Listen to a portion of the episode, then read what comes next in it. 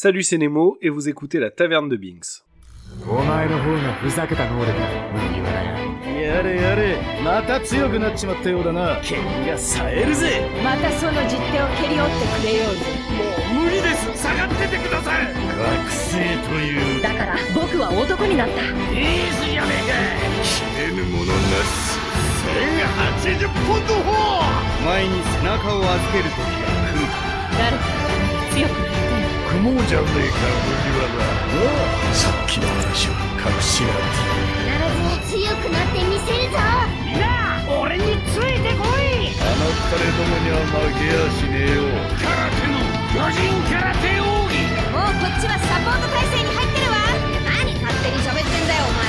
生きるってのは海軍本部に並ぶその力。手がけじめをつける世話してやるよ。これを使いこなせるかな？一番隊隊長公開処刑の日から。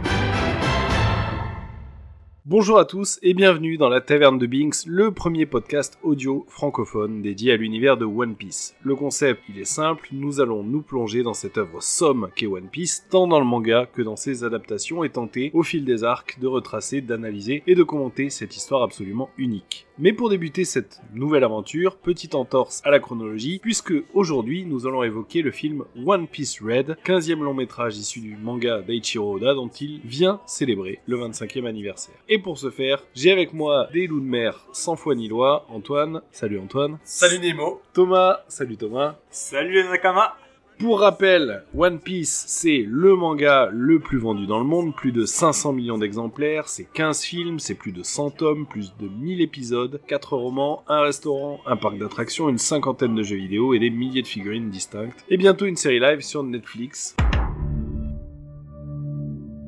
Évidemment, si vous êtes là aujourd'hui, c'est sans doute que vous connaissez déjà One Piece, mais pour rappel, One Piece nous compte les aventures d'un jeune garçon qui rêve de devenir le roi des pirates dans un monde fictif largement recouvert par les océans, un jeune garçon devenu élastique depuis qu'il a mangé un fruit du démon. Dites-moi, est-ce que vous aussi vous avez une ambition particulière qui vous a poussé à partir de chez vous?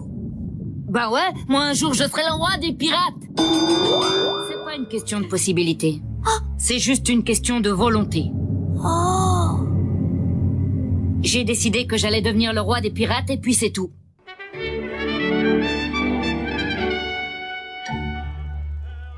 Alors, ce film One Piece Red, rapidement pour la présentation du long métrage, le film dure 115 minutes et il est réalisé par le studio Toei Animation et son réalisateur plus précisément c'est Goro Taniguchi. Goro Taniguchi, c'est un réalisateur qui est né le 18 octobre 1966 dans la préfecture d'Aichi au Japon. Il est diplômé de l'Institut de cinéma du Japon à la fin des années 80. Il intègre le studio JC Staff qu'il quitte en 1990. Il va ensuite travailler en tant que storyboarder ainsi que directeur d'épisodes pour pas mal de séries de science-fiction des années 90. Il collabore notamment avec le studio Sunrise sur les séries de la franchise Eldran et Brave, des séries qui ont pour but de promouvoir la vente de produits dérivés des entreprises de jouets Takara Tomy. Takara Tommy On se souvient des jouets Tommy. Kongman, le jeu Tommy qui défie toute la famille. Sur le rocher Kongman, la jungle et tous ses pièges.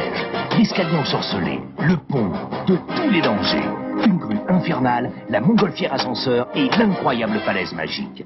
Qui osera relever le défi Kongman Qui sera le plus fort Kongman. Quand on rit, c'est Tommy. Sans eau, on ne peut pas jouer avec les aquajeux de Tommy. Pour rire en s'amusant et être habile en étant adroit, aquajeux de Tommy.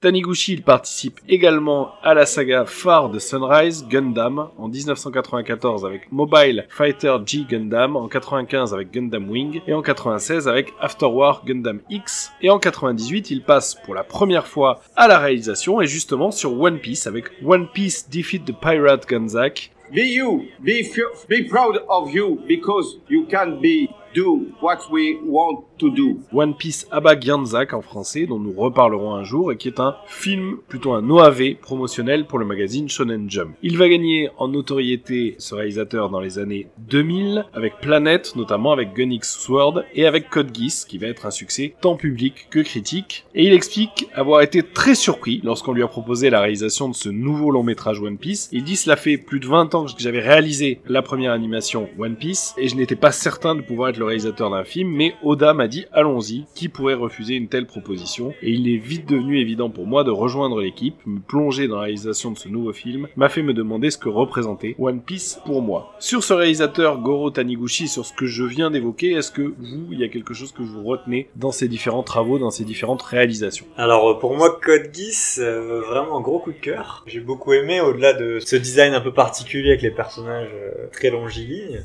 une forme un peu de crayon. Mais euh, sinon le scénar est vraiment vraiment malin, l'impression d'un jeu d'échecs euh, constant, un peu à la Death Note. Puis voilà, j'en dirai pas plus pour ceux qui veulent le voir.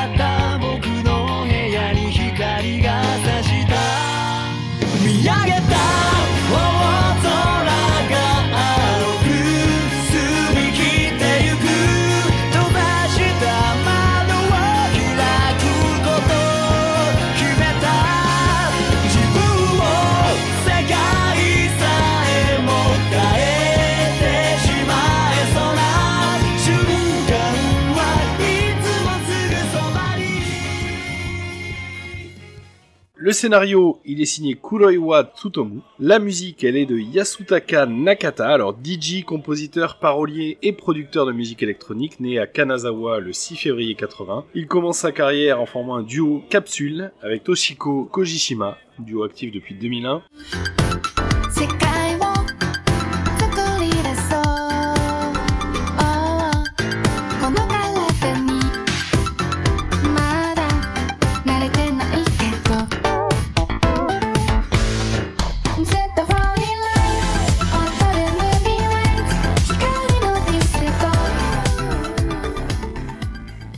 Il est le compositeur et le producteur du groupe de J-pop Perfume.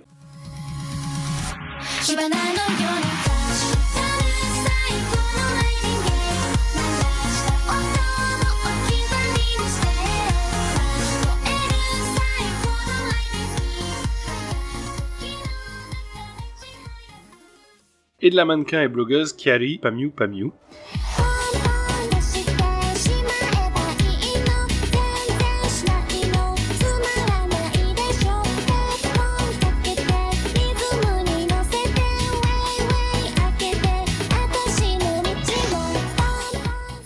Créateur de son propre label, Compte Mode, il collabore avec d'autres artistes japonais, parmi lesquels Meg et Ami Suzuki. Et puis il est aussi connu pour son activité de DJ et est l'auteur de différents remixes. En 2016, il est le compositeur de la musique de cérémonie de clôture des Jeux Olympiques de Rio, en présentation des Jeux Olympiques de Tokyo. Et la même année, il sort son premier EP solo, Nani Monop,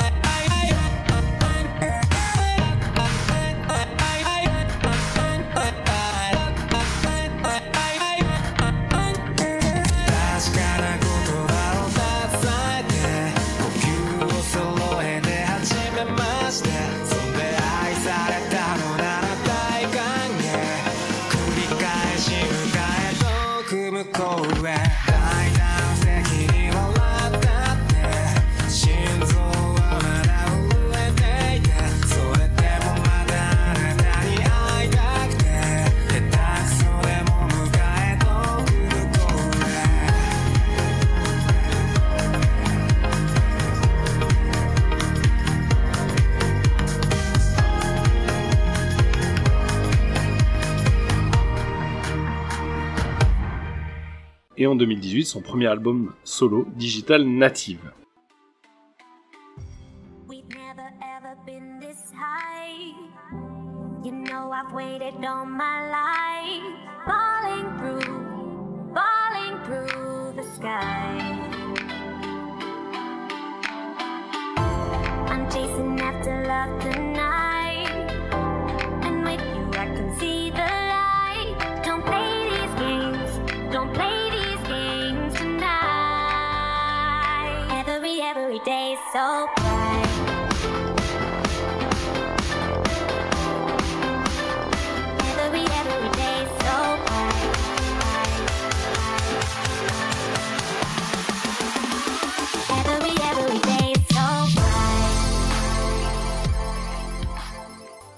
Ça, c'est les musiques, les chansons du film, et on va évoquer ensemble à quel point elles sont importantes. Elles sont interprétées par la chanteuse Ado. Alors, on reparlera d'Ado tout à l'heure parce que ça me semble important dans l'analyse du film et dans l'analyse du personnage.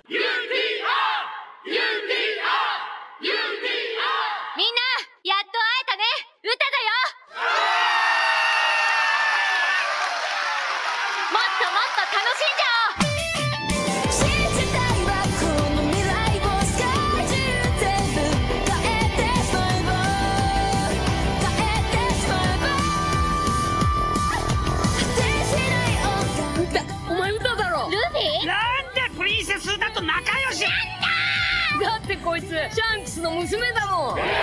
新時代だ。歌。ルビー。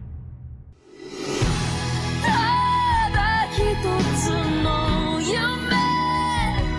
決して譲れない。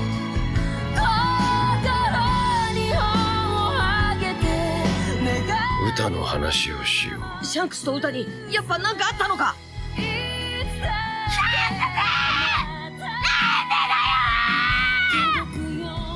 あいつは私を捨てたんだよ。お前を助けるためだ。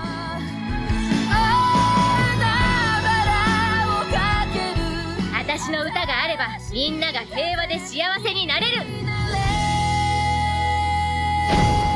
ワンピースフィルム Dans la version française, c'est la chanteuse Oshi qui prête sa voix aux chansons de Uta, donc le personnage principal du film, qui est une fan du manga et de l'animé depuis l'enfance. C'est ce qu'elle explique. Je suis vraiment fan. Je veux que tout ressemble à l'original et je ne veux pas décevoir les fans de One Piece. D'autant plus que c'est la version française et moi je regarde habituellement qu'en VO. Donc je sais à quel point les fans de One Piece font attention à tous les détails. Je me suis dit qu'il y aura forcément des gens à qui ça ne plaira pas et ça a effectivement été le cas. Mais j'ai quand même envie de rendre hommage à cet animé que j'aime vraiment très fort. J'ai connu One Piece quand j'avais 7 ans. J'allais beaucoup une librairie à côté de chez moi, je suis tombé dessus, ça représente beaucoup pour moi car petite, dès que j'ai appris à lire, j'ai lu des mangas. Je suis vraiment tombé dedans quand j'étais petite, c'est un mélange de plein de choses que j'aimais beaucoup. Je me rappelle que ma mère m'avait offert à Noël tous les tomes qui étaient déjà sortis à l'époque, j'avais tout lu, j'étais à fond. J'étais en plein dans l'animé quand on m'a proposé cette collaboration, donc c'était incroyable. Et je n'ai pas hésité une seconde car c'était vraiment un rêve de gosse. Écoute, tu ne dois pas avoir peur. Abandonne ta rancœur. Mon rêve est le même que toi. Pour ça, je ferai n'importe quoi. Chante ton cœur, s'apaisera.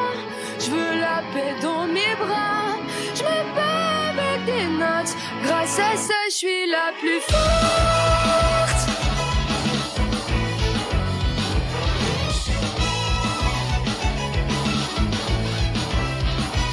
Ma voix peut porter tout le monde. Elle se relèvera en quelques secondes. Elle flotte et se noie dans ton corps. Mes notes pour toi deviennent des accords. Je suis inspiré dès que je t'entends. Je crois que tes mots ont traversé le temps. Si tu as mal, viens me voir. Moi je t'offre de l'espoir. Tu dois y croire. Tu as encore le temps, alors je t'en prie, suis tes envies. Si tu perds, t'auras moins appris. Tu vois, c'est ça la magie de la vie. Viens, je te tends la main, changeons nos lendemains. Je suis sûr qu'à la fin, tu seras mon plus beau refrain. Ta voix me réconforte et le reste peu importe. Je me bats avec des notes, grâce à ça, je suis la plus forte. Ce film, il est annoncé pour la première fois le 21 novembre 2021 à l'issue de la diffusion du millième épisode de One Piece. On reparlera d'ailleurs un jour de ce millième épisode. C'est le premier film depuis One Piece 3D Straw Hat Chase dont le titre a été révélé lors de sa première annonce, avec notamment, ben, outre ce titre de One Piece Red, les trois lignes déchiquetées à travers le D qui faisaient immédiatement penser à la cicatrice du personnage de Shanks, plus le terme Red qui renvoie à la couleur de Shanks le roux. Et l'implication de Shanks, elle a évidemment été confirmée dans le premier teaser du film, et donc ça crée beaucoup d'attentes, notamment au niveau de ce personnage. Alors très rapidement, sur la sortie du film, le film est sorti au Japon le 6 août 2022, et en France le 10 août, avec quelques avant-premières déjà dès le 6, donc le même jour que la sortie japonaise. Énorme succès au box-office au Japon, où le film, dès le premier week-end, a rapporté 1,58 millions de billets vendus et 2254 milliards de yens de recettes, soit 78% de plus que le précédent film, Stampede. En 10 jours, 7 milliards de yens, 5 millions de billets vendus, ce qui fait du film le film le plus lucratif de la licence devant One Piece Z, et en 20 jours, le film a dépassé les 10 milliards de yens générés, devenant le film le plus rapide à atteindre ce palier en 2022. Oda a d'ailleurs, pour l'occasion, publié un avis de recherche du film en remerciement, un avis de recherche où on voit Shanks, avec cette somme de 10 milliards en dessous qui est la recette au box-office japonais. En France, ça marche très fort aussi.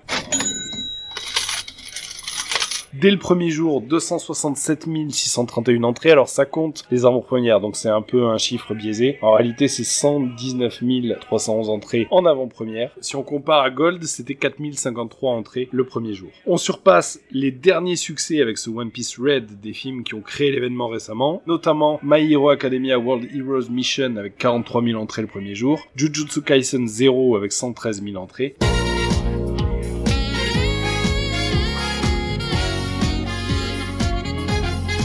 Et Demon Slayer le train de l'infini avec 58 000 entrées. En une semaine, 575 000 entrées, premier au box-office devant Bullet Train avec Brad Pitt et Nope, le dernier film de Jordan Peele. Donc là encore un chiffre à relativiser puisqu'il inclut les avant-premières, mais néanmoins ça reste une sacrée performance et c'est la première fois qu'un film japonais se classe au sommet du box-office depuis le Château ambulant en janvier 2005.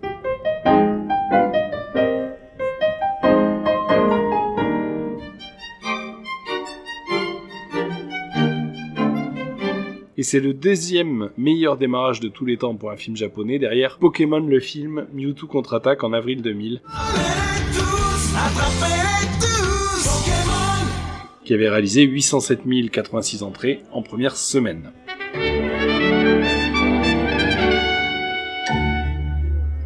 Très rapidement, le synopsis du film, on retrouve Luffy et donc son équipage qui se rendent sur l'île d'Elegia pour assister au concert de la plus populaire chanteuse au monde, Uta, qui va pour la première fois monter sur scène. Uta est une amie d'enfance de Luffy, et je peux le dire sans spoiler puisque c'est effectivement présent dès la bande-annonce, c'est la fille du légendaire donc Shanks le Roux, qui entend bien profiter de ce premier concert et de cette occasion qui lui est donnée pour changer le monde.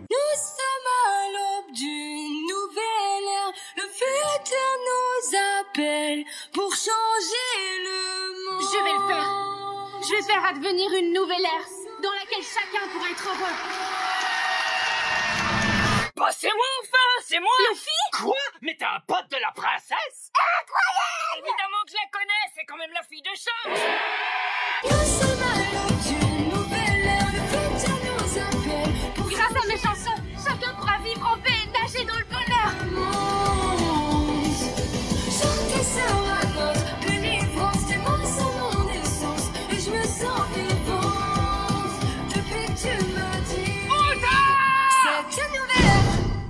On va aborder ensemble le film d'abord dans une partie sans spoiler, et puis ensuite on débriefera le film en entier, et là on spoilera tout. Donc pour cette première partie sans spoiler, une première question à vous en tout cas, quelles étaient vos attentes vis-à-vis de ce film et comment vous avez vécu ce One Piece Raid? Thomas. Donc pour moi, euh, au final, j'avais pas spécialement d'attente. Alors les derniers films One Piece, j'avais quand même, euh, j'avais quand même assez apprécié, mais avec modération. Les bonnes annonces, euh, j'essaye toujours d'éviter pour essayer de pas me faire spoil, mais ça c'est vraiment général à ma perception par rapport au cinéma. Euh, donc j'avais pas spécialement d'attente, mais j'étais agréablement surpris du film. Après c'est vraiment un genre qui me correspond, avec beaucoup de musique. Moi j'aime beaucoup ça, ça me fait penser un petit peu à Belle de Mamoru Osada. Et puis voilà, pour pas en révéler plus pour l'instant, je m'arrête.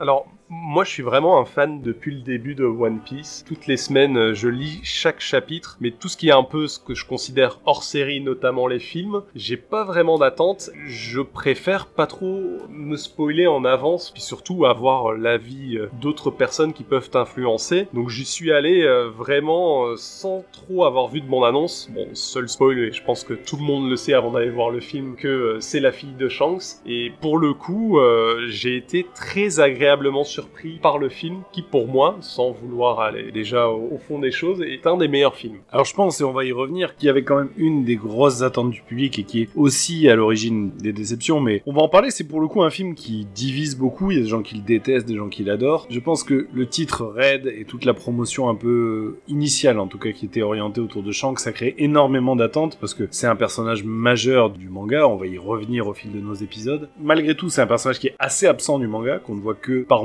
et finalement très rarement et qui croise, excepté le premier passage du manga, le premier arc, qui ne croise que très peu euh, Luffy et son équipage ensuite. Mais donc je pense qu'il y avait effectivement une grosse grosse attente du public sur le fait de tout découvrir, ou en tout cas d'en découvrir beaucoup sur Chance, qui n'est évidemment pas le cas dans le film. Moi j'avais une attente assez haute parce que j'étais assez euh, assez hypé par les bandes annonces, par l'aspect visuel, par même le personnage de Uta, donc le personnage principal du film, et j'ai été plutôt agréablement surpris. J'ai trouvé que ça fonctionnait très bien. Film a un rythme dingue, je trouve. Le film dure quasiment deux heures et il te lâche pas. Alors ça peut être un peu fatigant parfois, mais je trouve que voilà, t'es accroché, t'es entraîné et ça ne te lâche à aucun moment. Alors il y a un aspect musical qui est très euh, présent dans le film, mais qui fonctionne bien parce qu'au final, les personnages sont conviés ou en tout cas se rendent à un concert et on a quasiment l'impression sur ces deux heures de film de participer et d'assister à un concert. Donc je trouve que là pour le coup le pari est réussi. Moi je trouve les musiques, alors on parlera de Ado notamment par rapport à ce qu'elle est en tant qu'artiste et, et par rapport au personnage mais je trouve que les musiques sont hyper réussies. Je trouve que visuellement c'est très réussi. Il y a quand même de l'animation d'assez bon niveau. Un peu comme dans certains des derniers films Dragon Ball, notamment le film Broly, on retrouve un peu des mélanges d'animation par moment. On n'a pas une animation qui est tout le temps euh, uniforme et on a parfois certains passages qui sont animés d'une certaine façon, d'autres d'une autre, ce qui est assez intéressant dans l'approche. On a aussi un final très explosif. Là encore, un peu comme les derniers films Dragon Ball. Il faut s'accrocher et pas fermer les yeux parce que ça va très très vite et qu'il se passe beaucoup de choses. Mais c'est à la limite justifié parce qu'il est en train de se passer à l'écran et on y reviendra sans vouloir spoiler maintenant. Mais voilà, je trouve que le film est ultra efficace et alors, c'est très inégal les films One Piece, il y a des bonnes choses, il y a des moins bonnes choses et ça aussi on va y revenir au fil des épisodes de notre podcast en essayant de les replacer dans la chronologie, ce qui est pas toujours évident, on le verra, et ce qui n'est là aussi pas forcément évident. Mais en tout cas, je trouve que le pari est réussi ça s'inscrit sans mal dans mon, allez, on va dire top 3 des films One Piece. Je sais pas si vous avez ce même ressenti en termes de qualité, mais je le mets quand même très très haut dans mon classement. Et plus qu'un film One Piece, je trouve que c'est alors un vrai bon film d'animation. Il y a sans doute un débat à avoir sur comment on aborde le film, ce qui est pas notre cas ici, donc ça va être difficile de se prononcer, mais comment on aborde le film si on ne connaît pas One Piece et si on ne connaît pas l'univers et l'œuvre. Mais en tout cas, en tant que tel, pour moi, c'est un très bon film d'animation. Je suis assez d'accord avec toi et je pense ce qui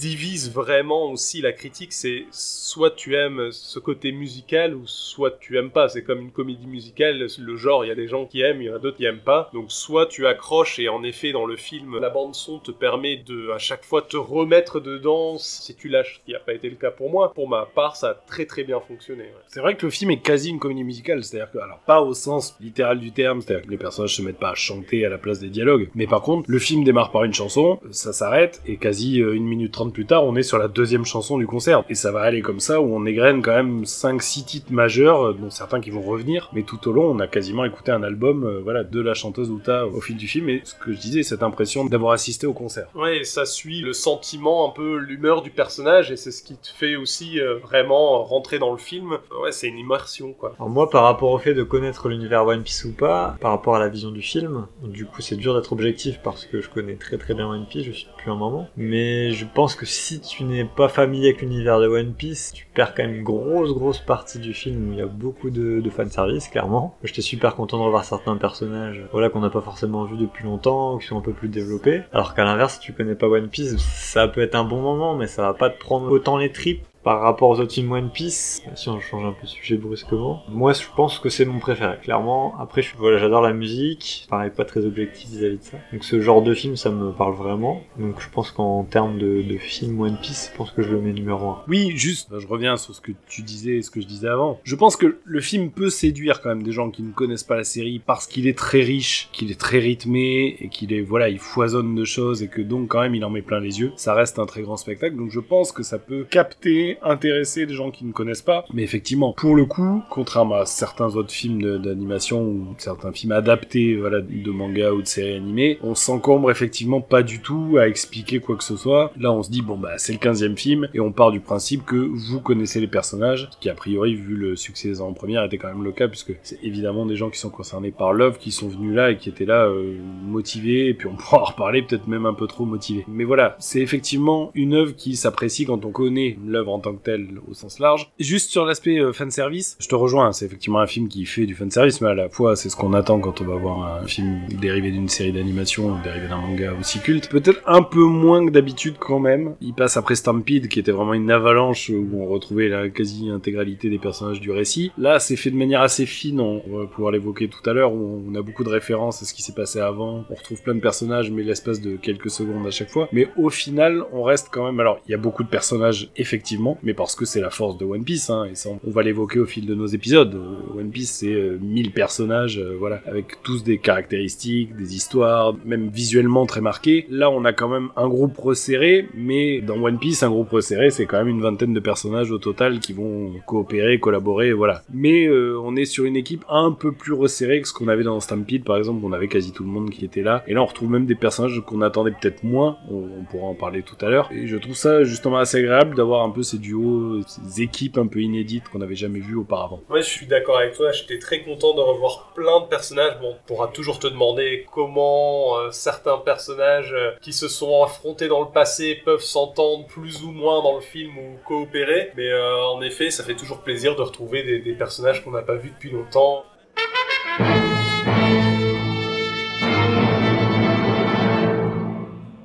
Alors peut-être rapidement quand même, avant de passer à une partie euh, full spoiler et de passer à l'histoire du film en tant que tel, la musique, beaucoup de musique dans le film et qui est centrée autour de ce personnage nouveau. Je pense quand même qu'on peut l'évoquer sans trop euh, spoiler ce qu'est le récit en lui-même. Qu'est-ce que vous, vous avez pensé de ce personnage d'Uta Qu'est-ce que vous avez pensé de sa présence, de ce qu'il dégageait dans le film, de son rôle dans le film? Sans trop rentrer dans le détail encore, hein. mais est-ce que pour vous, voilà, le film est quand même centré principalement autour d'elle. Donc cette amie d'enfance de Luffy et fille de Shanks le Roux, comment ça a fonctionné sur vous, et puis bah, l'alliance avec les chansons, forcément il va falloir en parler, et peut-être aussi parler de la VO, donc euh, avec Ado qui chante, et puis du travail d'Oshi par exemple sur la VF. On va pas rentrer dans le détail des voix, parce que globalement on retrouve à la fois côté japonais et côté français ce qui était euh, le casting habituel des doubleurs, des comédiens de doublage, mais voilà, qu'est-ce que vous avez pensé en tout cas du personnage d'Uta, puisque c'est lui l'originalité de ce film?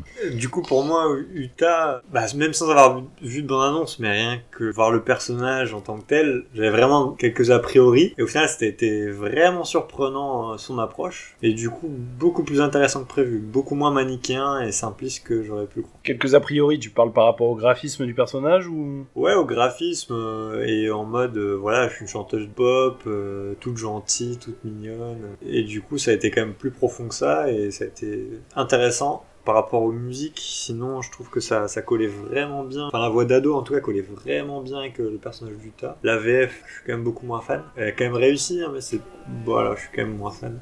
Alors, moi, le personnage, je pensais vraiment que ça allait être un personnage plus de second plan. Et au final, il y a vraiment un rôle dans ce film. D'ailleurs, un, un rôle auquel je m'attendais pas du tout. Pour justement tout ce qui est un peu euh, musique, moi je suis vraiment pas du tout fan de la VF. Enfin, en général, j'ai vu le film en VO, j'ai quand même été écouté par curiosité la VF pour voir ce que ça donnait. Et pour une fois, été très agréablement surpris. Je trouve ça colle euh, assez bien à ce qui est fait euh, dans le film. D'ailleurs, je pense que s'il y a des fans de J-pop, il y a vraiment tous les codes, que ce soit dans la manière dont le personnage bouge, bouge, euh, fait son show, euh, chante et aussi euh, l'esthétisme du personnage, je pense qu'il y, a- des fans qui peuvent effectivement facilement s'y retrouver. Ouais, je vous rejoins. Je vous rejoins. Alors, je, suis assez d'accord. Je trouve que le travail de Hoshi est vraiment chouette. C'était pas évident. C'est quand même très casse-gueule d'essayer d'adapter des morceaux qui sont effectivement de la J-pop en français. Mais Hoshi fait bien le boulot. Alors, elle a été un peu harcelée, critiquée. Bon, voilà, c'est toujours pareil. C'est toujours regrettable. Mais pour moi, le travail est fait et bien fait. Ce qui me gêne peut-être le plus. Alors, moi, j'ai vu le film à la fois en VF et en VO. J'ai un peu de mal sur le changement de voix entre la Uta qui chante et la Uta qui parle, et notamment sur la VF. Je pense que c'est aussi le cas quand même sur la VO, parce que c'est pas Ado qui fait la voix de Uta quand elle parle, elle la fait uniquement quand elle chante, et donc il y a des transitions qui sont un peu marquées et qui ont tendance parfois à sortir un peu du récit. Je les sens plus en tant que francophone qu'en japonais. Il reste que c'est un film qui m'a plu, pour conclure en tout cas avant de pouvoir parler un peu du récit dans le détail, mais c'est un film qui m'a beaucoup plu, qui m'a surpris, c'est un film qui est ultra riche, ultra rythmé, ultra généreux, et à la fois, on va y revenir, mais c'est quand même un film qui a des vraies thématiques, qui a un vrai propos, et qui reste un film relativement sombre, même un film dramatique en tant que tel. En tout cas, voilà, c'est sans doute, dans l'intégralité des films One Piece, peut-être un des plus surprenants, et à mon sens, celui qui prend le plus de risques. Je sais pas ce que vous, vous en pensez, peut-être avant qu'on passe à cette partie spoiler. Moi, par rapport à la conclusion du film, euh, si on peut dire, c'est que vraiment en sortant, j'ai vraiment gardé une très bonne impression. Les musiques, là, ça fait peut-être euh, bien trois semaines que j'ai vu le film. Je suis encore en train d'écouter assez souvent les musiques d'ado. Donc c'est vraiment un film qui m'a quand même assez marqué. Ouais, je, suis complètement d'accord. euh, J'ai été surpris par ce personnage et ce film qui est peut-être un peu moins lisse que les autres films euh, qu'on peut avoir où Luffy reste vraiment le personnage central alors que là je le trouve un peu plus en retrait même si bah, c'est un film One Piece, c'est normal, l'histoire se rattache à Luffy, mais euh, le, personnage pour moi vraiment central c'est Uta. Merci les Nakama, on va passer à la partie full spoiler, donc évidemment je vous invite à arrêter là si vous n'avez pas vu le film, allez le voir, revenez, et puis maintenant on va parler donc du film dans le détail et dans son histoire, on passe à la partie spoiler.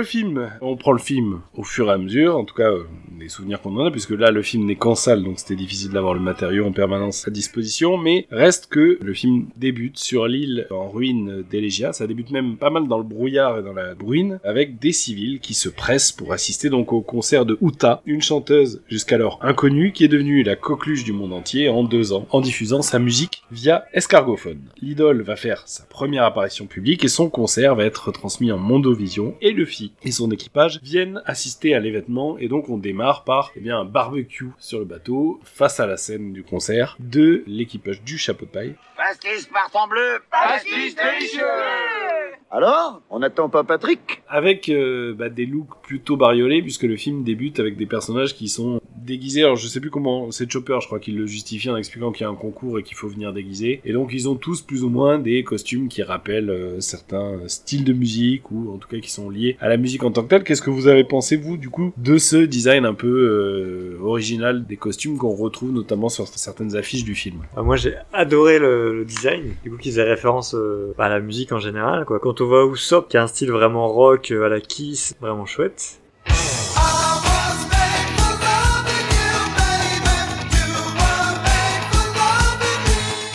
Ouais, on a Usopp en Kiss, on a Jinbei en Elvis Presley. Well, it's one for the money, two for the show, three to get ready. Now go get going, but don't you step on my blue suede shoe. On a Brooke avec un style un peu euh, hip-hop, ouais. Frankie en lecteur cassette. Et Dieu merci, Robin n'est pas euh, en Michael Jackson. Je, je- je- ce look, je trouve que ça ne lui va pas du tout. Ils sortent justement de ça au fur et à mesure du manga, je trouve, et dans le film, elle est vraiment superbe. Ma Robin est peut-être un peu en ado presque. Parce que non, c'est l'enfer, hein, Robin en... L'enfer. Après, ouais, c'est un peu plus vague sur les autres. Sur Zoro, sur Chopper. Euh, le style de Sanji, je sais pas vraiment à quoi ça renvoie. Ils sont plus en mode euh, festival, on va dire. Sanji c'est peut-être un groupe français. Claude François peut-être. Je sais pas, mais il y a certains personnages qui sont Francky clairement Vincent. favorisés par rapport à d'autres, et Sanji n'en fait pas partie. Ouais, Sanji a une espèce de Bermuda rouge euh, dégueu et une veste, un blazer jaune. C'est pas terrible. Non, et Chopper, je pense qu'il fait juste groupie. euh, Ouais, Chopper un peu en, en je- fanboy, ouais. Avec un chapeau en forme de pomme. Et Nami est en bikini, comme d'habitude. Et c'est C'est Usopp, c'est c'est qui a le style euh, qui défonce quand même. Et Luffy, euh, rien de particulier, hein, à part qu'il y a des sortes d'enceintes euh, C'est- en termes de c'est ceinture. C'est des trucs de barbecue. Qui ça? Le fils, pas des ventilateurs, je sais Je sais pas. pas ce que des c'est. ventilateurs. ouais, je sais pas ce que c'est. Bon, en tout cas, un design plutôt chouette, plutôt réussi de l'équipage et qui va permettre de vendre des figurines, ce qui est un peu l'objet aussi. C'est un peu la signature des films, je trouve, à chaque fois, trouver un esthétisme différent. Et... Ouais. On avait les costumes noirs dans Strong World, on avait les costumes blancs dans Gold, on avait des tenues rouges dans Z, je crois. Stampede, euh, au début ils sont en mode festival, enfin en mode un peu à la fête foraine et tout ça, où ils achètent des déguisements, Frankie en gladiateur, etc. Mais bon, y a pas, c'est plus en mode déguisement. Là en tout cas, il y aura deux costumes, on va y revenir ensuite, il va y avoir une deuxième version des costumes musicaux, un peu plus rock, même si pour euh, Usopp c'était déjà très rock et pour Jinbe aussi d'ailleurs, mais euh, voilà, on va y revenir, c'est plus sur la fin du film. En tout cas, voilà, on découvre l'équipage avec ce nouveau look, plutôt appréciable, plutôt réussi, dans la brume qui attend le concert, et donc le concert va débuter par cette première chanson d'ado, avec un espèce de clip musical qui est assez bien fait parce que qui permet à la fois de montrer le succès sur place avec la foule en délire, dont l'équipage, et puis un succès mondial, puisque comme on l'évoquait, via des escargophones ou des escarméras, le concert est diffusé partout, et ça permet, on y reviendra à la fin du film, mais ça permet déjà de montrer à la fois l'importance qu'elle a dans le monde et le fait que son succès est planétaire, et dans le même temps de faire référence à plein de lieux connus pour les fans de One Piece, parce que de mémoire, on revoit Water Seven, on revoit Alabasta, à ce moment-là on voit plein de lieux, on voit le village de Luffy, Shabandi peut-être. Shabandi exactement, on revoit des lieux mythiques de la saga où on est en train de regarder le concert.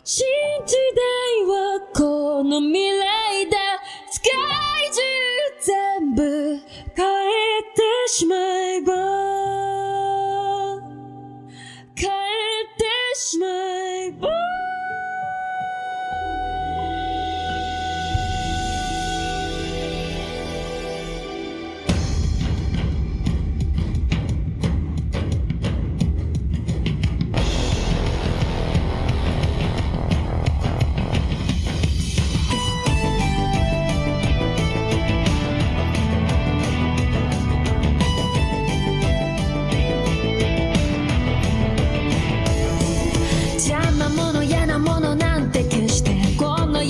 世とメタモルフォーゼショーゼンミュージック君が起こすマジック目を閉じれば未来が開いていつまでも終わり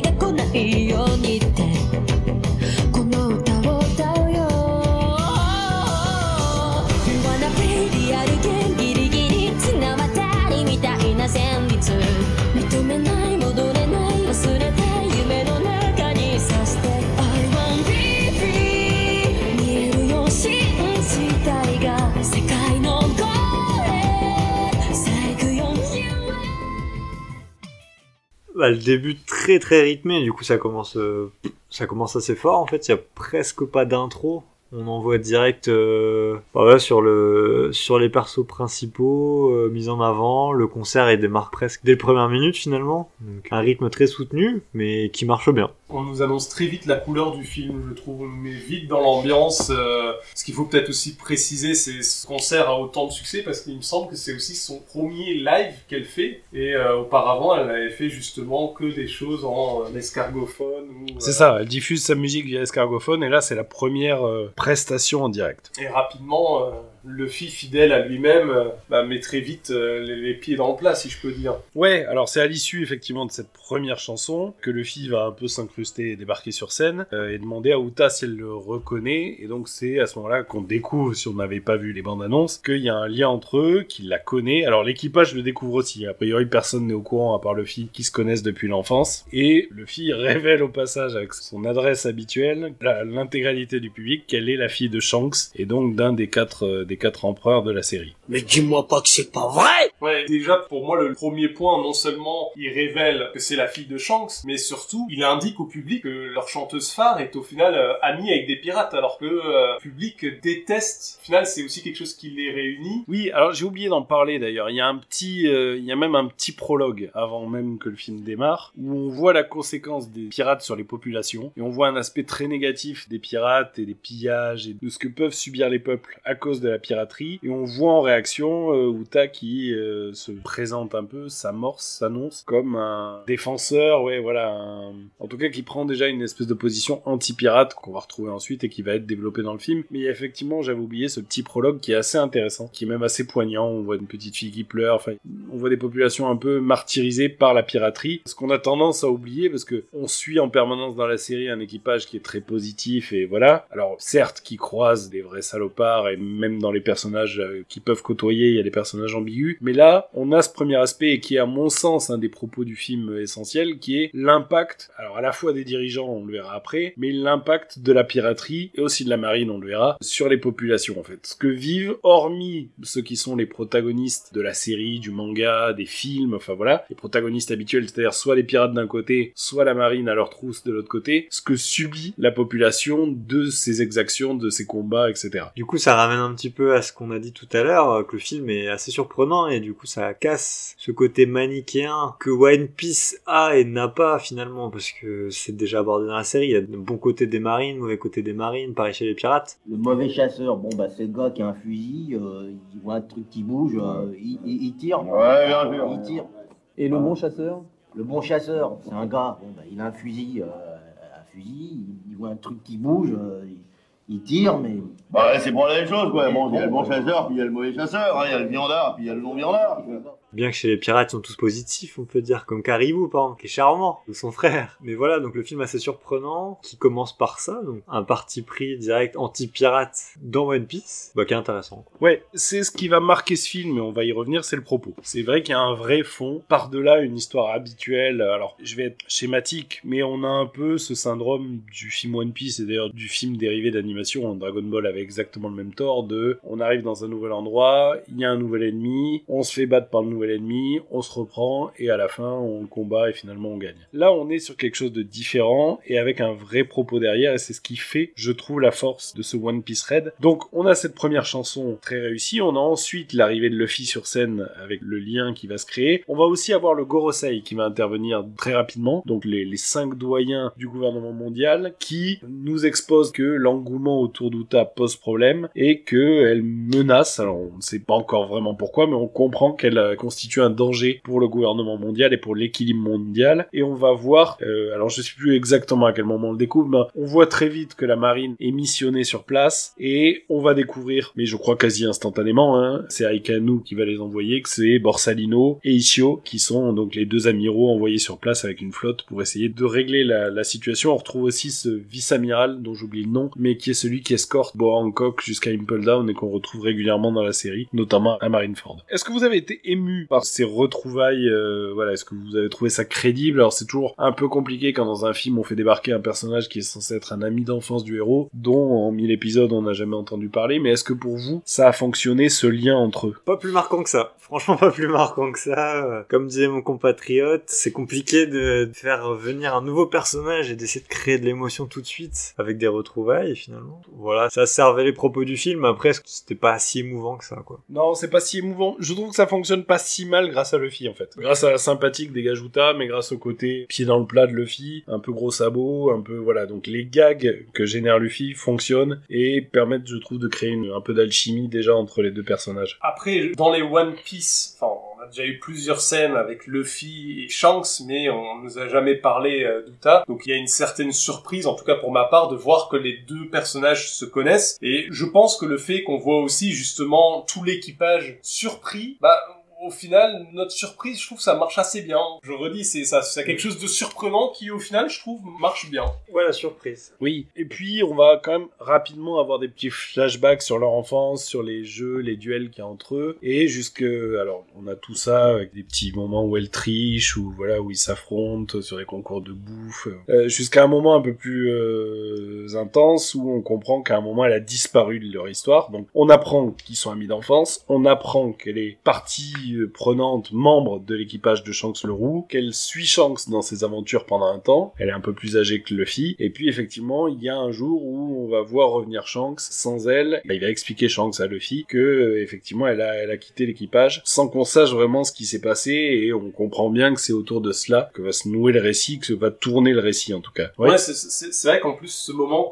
où tu vois Shanks revenir, on voit que c'est vraiment dramatique. Tout l'équipage de Shanks, qui est quand même toujours très joyeux, arrive, on voit pas les, les yeux, c'est très sombre, et ils regardent, enfin, ils ont tous le regard vraiment fuyant au final. Donc on se demande vraiment, on a envie de savoir ce qui s'est passé pour qu'ils en arrivent là. Shanks, Uta wa doko itta no? Uta wa na, kashu ni naru tame ni fune o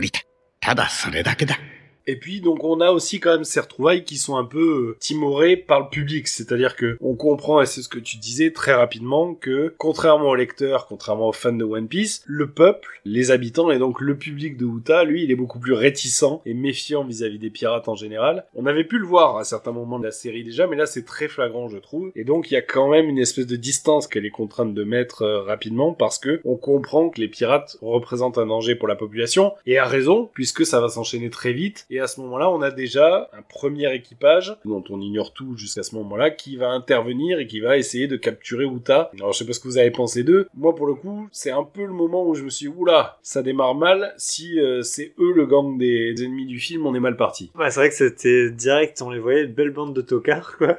Mais, euh, Donc effectivement, en tant qu'ennemis euh, principaux du film, si on se dit, alors comme on en parlait tout à l'heure, ça suit le fil rouge classique de l'animé, à savoir qu'il y a un méchant qui arrive, on le bat, etc. Si on se dit donc si c'est ces pirates-là qui sont vraiment les antagonistes principaux, ça va être un peu particulier.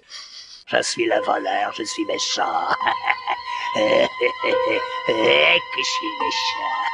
Bon bah, il s'avère que ça ne sera pas le cas, donc euh, tant mieux. Et surtout, initialement, il me semble qu'ils arrivent pour la capturer, mais euh, ils sont déjà sur scène quand Luffy annonce en plus que c'est la fille de Shanks. Oui, c'est vrai que ça crée une méfiance, Parce qu'elle a euh, ouais. vraiment une popularité, et là ils se disent, mais en plus, si c'est la fille de. Shanks, euh, la, la, la rançon, on sera que supérieure. Donc je pense qu'ils commencent à comprendre à ce moment-là aussi euh, dans quoi on s'est peut-être un peu mis, quoi. Effectivement, et euh, ça va être assez euh, assez rapidement interrompu de toute façon. Alors c'est là que c'est original parce que ils vont arriver sur scène pour essayer de la kidnapper, vont s'ajouter des rivaux à cet équipage qui vont en fait être des membres de l'équipage de Big Mom, donc une des autres euh, empereurs à côté de, Shanks. On va retrouver Brûlé et Oven qui vont eux aussi débarquer pour essayer de capturer Uta. On a d'ailleurs un, très court flashback où on voit Big Mom leur en donner instruction. Et puis l'équipage de Chapeau de Paille va se lancer dans la bataille euh, contre ces différents pirates. Il y a notamment une très belle attaque. Alors je sais pas si vous aviez souvenir de ça. Pour moi c'est la première fois qu'on voit ça où on voit Jinbei faire une espèce d'attaque d'eau. euh, la vague prend la forme d'un requin baleine. J'avais pas souvenir qu'on avait assisté à ça. Pour moi c'était une première, mais je sais pas si je me trompe ou non. En effet, des Pommes Poissons, ils font, enfin, il a fait beaucoup d'attaques d'eau, mais je pense pas que l'eau prenait forme. euh, Ouais, là on le voit carrément chevaucher un espèce de requin géant en eau et déclencher son attaque. On déambule, on fait des bulles sous l'océan. Sous l'océan. Sous l'océan. Sous l'océan. La vie est super mieux que sous la terre, je te le dis. Je te le dis. Mais reste que ces attaques vont être très rapidement interrompues, puisque c'est Uta, et c'est là qu'on va commencer à mesurer la puissance du personnage et comprendre aussi qu'elle n'est pas simplement une chanteuse, mais qu'elle est aussi la détentrice d'un fruit du démon. Uta va intervenir, et grâce au chant, et grâce à la musique, elle va interrompre le combat et réussir à mettre sur la touche l'ensemble de ses ennemis 怖くはない。不安はない。私の夢はみんなの願い。歌歌えば心晴れる。大丈夫よ。私は最高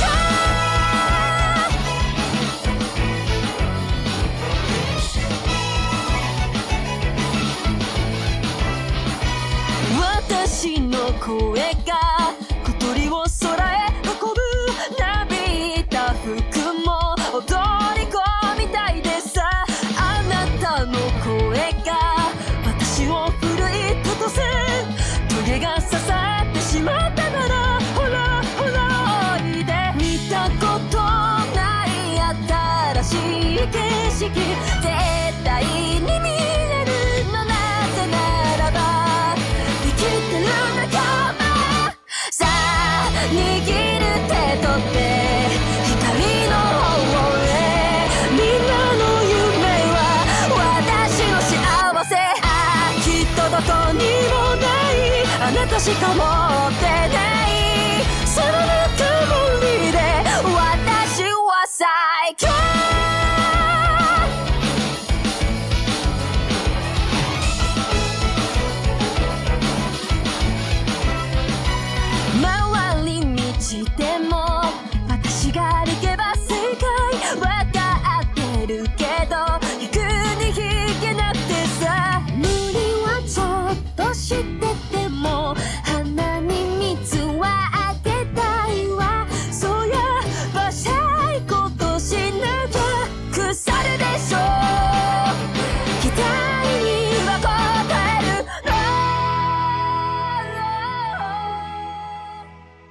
Est-ce que ça vous a surpris. Euh, Il y a notamment un changement de style d'ailleurs avec Uta qui revêt une espèce d'armure euh, dorée que je trouve assez jolie. Qu'est-ce que vous avez pensé de cette deuxième scène qui du coup, enfin de cette deuxième chanson qui nous replonge immédiatement dans la musique? Ah, du coup, gros clivage, donc tout va assez vite. C'est vrai que déjà surprenant, parce qu'on a des personnages qu'on connaît qui sont assez puissants, contrairement à l'équipage de blaireau dont on parlait, là, qui voulait kidnapper, mais...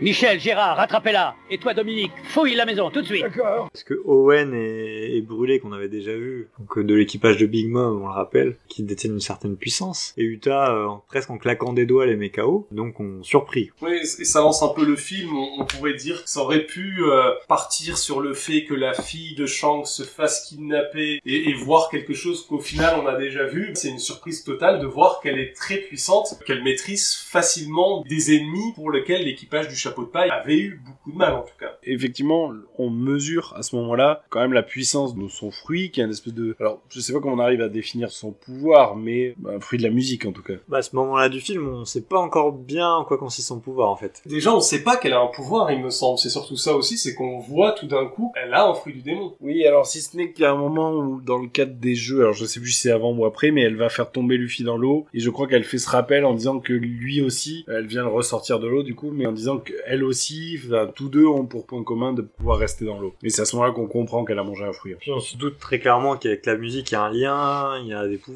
qui se jouent par rapport à sa musique, mais on comprend pas encore vraiment qu'est-ce qui se passe, quoi. Ça paraît très fantasmé, presque euh, même extraordinaire pour One Piece, alors que ça va déjà loin. Donc on doute bien qu'il y a un fruit du démon derrière tout ça. Et on va passer à la Uta un peu plus politique, quasiment, puisque euh, par suite de cette mise sur la touche de cet équipage euh, ennemi... Et qui est l'autre fille que vous avez aussi ramenée qui fait ce rapu On n'en sait rien, patron. On l'a capturée aussi pour l'empêcher de donner l'alerte, c'est tout. Elle était là, on l'a prise. Ouais. Franchement, je ne comprends pas pourquoi on la liquide pas tout de suite. Au moins, elle ne nous ennuierait plus, hein, vous ne croyez pas?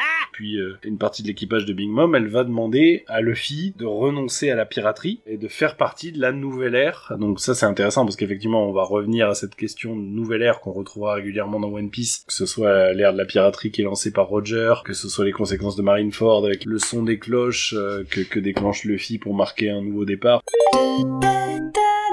Enfin voilà. En tout cas, elle aussi, elle a son rêve de nouvelle ère, qui est finalement sans doute un rêve qu'il partageait enfant avec Luffy, et qui est euh, celui d'un monde sans pirates. Et donc, elle lui demande de quitter évidemment la piraterie, ce que, sans surprise, lui va refuser de faire. Et c'est là que le personnage va commencer à prendre un autre tournant, où on sent quand même qu'il y a quelque chose d'un peu plus compliqué chez elle, et peut-être d'un peu plus dangereux. On commence à avoir de la méfiance à son égard, parce que on la sent plus agressive et plus menaçante, notamment quand euh, elle décide de quitter le concert et qu'elle va les maintenir de force sur place. Et puis, il y a aussi euh, une défiance qu'elle va avoir vis-à-vis du Gorosei, vis-à-vis du gouvernement. Elle va défier ouvertement le gouvernement devant l'intégralité de son public. Qu'est-ce que vous avez pensé de ce tournant où on commence à la pressentir, ressentir comme une menace? Ah, du coup, très intéressant. On se rend compte que potentiellement, ça va être elle l'antagoniste du film. Alors qu'on s'attendait vraiment pas à ça au début. On dit, bon, voilà, c'est la, la petite princesse qui va être kidnappée, ils vont devoir la sauver, etc. Et finalement, c'est beaucoup plus surprenant que ça. Donc ça sera peut-être être elle à ce moment-là qui sera l'antagoniste principal. Et surprenant aussi, c'est qu'elle arrive du coup à arrêter, euh,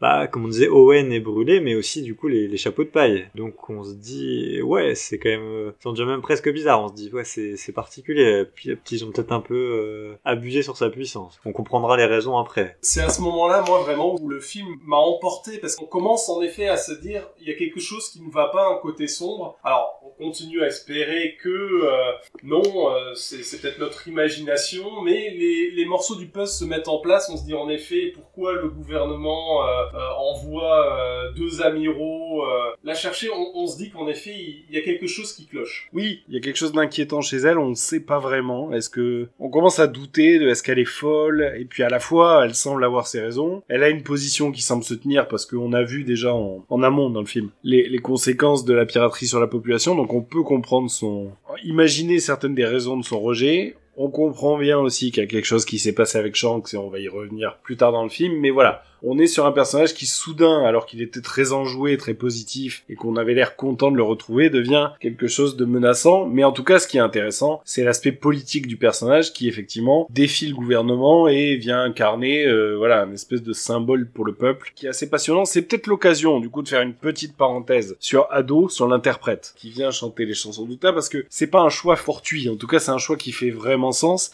Ado, qui est-elle? Alors, c'est difficile de le dire parce que elle se cache déjà visuellement. On n'a jamais vu Ado, on ne sait pas à quoi elle ressemble. Elle s'abrite derrière un personnage d'animé avec une allure un petit peu démoniaque et c'est ce qu'on appelle au Japon une utaite, c'est-à-dire une chanteuse qui poste des reprises de chansons vocaloïdes, c'est-à-dire un style musical à base de voix synthétisées, comme celle de Hatsune Miku et de mélodies qui sont inspirées de la J-pop. Et donc on ignore tout de son physique. Ce qu'on sait en tout cas, c'est qu'elle est toute jeune. Elle est née le 24 octobre 2002 à Tokyo et elle va s'intéresser à la musique alors qu'elle a 12 ans en 2014 via le site de partage de vidéos Nico Nico. Sur Nintendo DS, et c'est trois ans plus tard que véritablement collégienne, elle va décider de passer le cap, elle s'enferme dans un placard, qu'elle insonorise, et puis elle va enregistrer une reprise du tube Kimi no Taion, un tube de Hatsune Miku, qu'elle va uploader sur, euh, sur internet.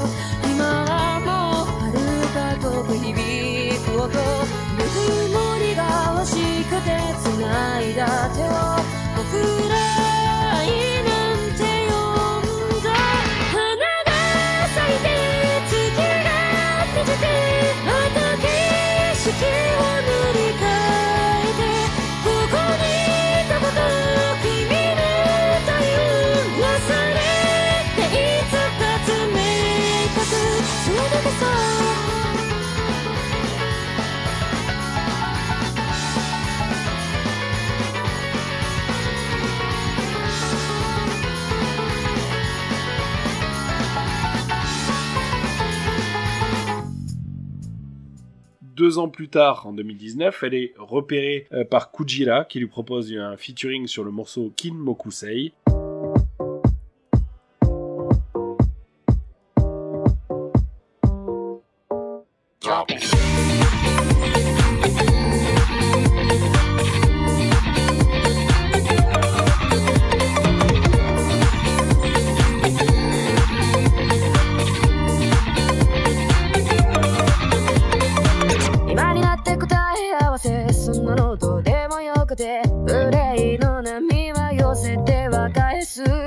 Par le producteur John Yakitori, qui l'a fait chanter sur son single Chikabaniz. Chikabaniz.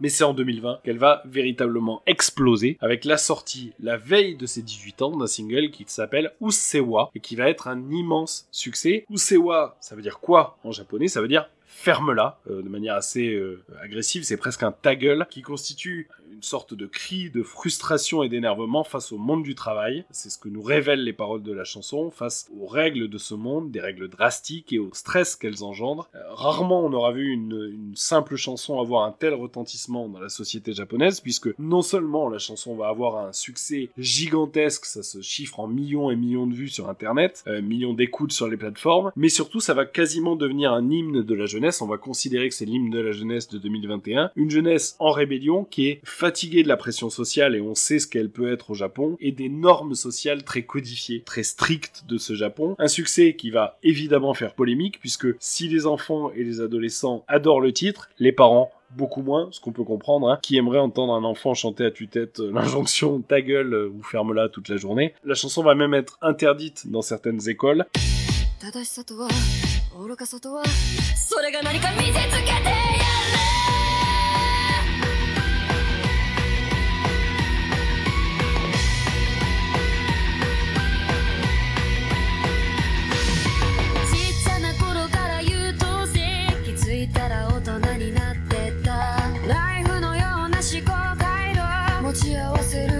る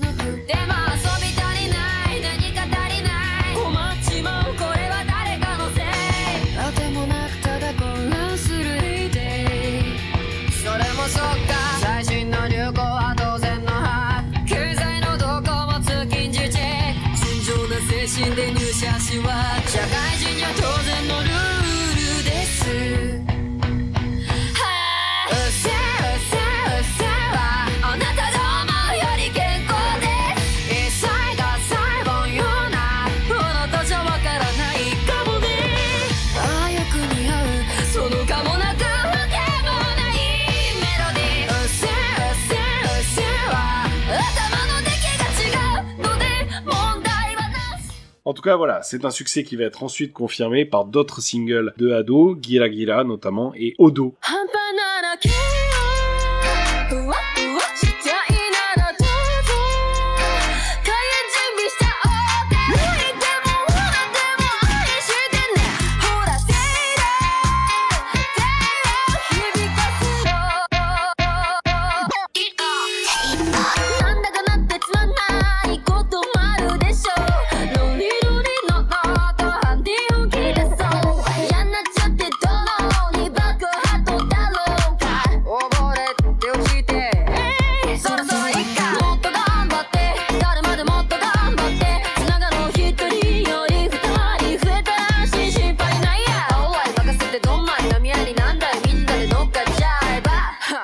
Ça aboutit à un premier album qui s'appelle Kyogen. Voilà. Ado, juste pour précision, on la retrouve au générique du film d'horreur Karada Sagashi, adaptation du manga d'horreur Remember, et c'est elle qui interprète la chanson thème euh, composée par son idole Ringo Shina. En tout cas, je pense que vous le voyez comme moi, il y a un lien évident entre le personnage d'Ado et ce qu'elle symbolise dans le Japon, et ce personnage Clairement, où t'as euh, comme ado, il y a le parallélisme de la chanteuse qui se fait découvrir grâce aux vidéos, grâce à Internet, dans la réalité, grâce aux escargots caméras, en de One Piece, escargophone, escarmera, euh, du coup dans One Piece, donc qui, qui décolle grâce à ça, et qui se veut vraiment euh, comme un changement, donc comme une nouvelle ère pour la jeunesse, pour le monde. Ce qui est intéressant une nouvelle fois dans, dans le film, c'est vraiment avec la musique aussi qu'on voit que les émotions du personnage euh, évoluent au, au fur et à mesure et euh, deviennent de plus en plus sombres. Oui, on en revient à ce côté euh, social du film, qui sous des travers un peu guimauves de chanteuse pop, a en fait quand même un véritable message sur la société, sur l'impact du politique, des actions de certains sur la vie d'autres. Ce qui, à mon sens, voilà, une des vraies forces du film et une des vraies surprises, parce que on n'attendait clairement pas ça d'un film d'animation, euh, on va pas dire basique, mais d'un film d'animation qui n'est normalement que le dérivé d'un shonen. Alors, certes immense, certes génial, et c'est pour ça qu'on est là, et c'est pour ça qu'on va en parler sur des tas d'épisodes. Mais voilà, ça va au-delà de ce qu'on attend d'habitude de ce type de production. En tout cas, c'est vraiment à ce moment du film qu'on se dit ah ouais là ils sont sortis les doigts doigt, si j'ose dire, pour nous pondre vraiment quelque chose de différent d'habitude, quoi. Donc intéressant.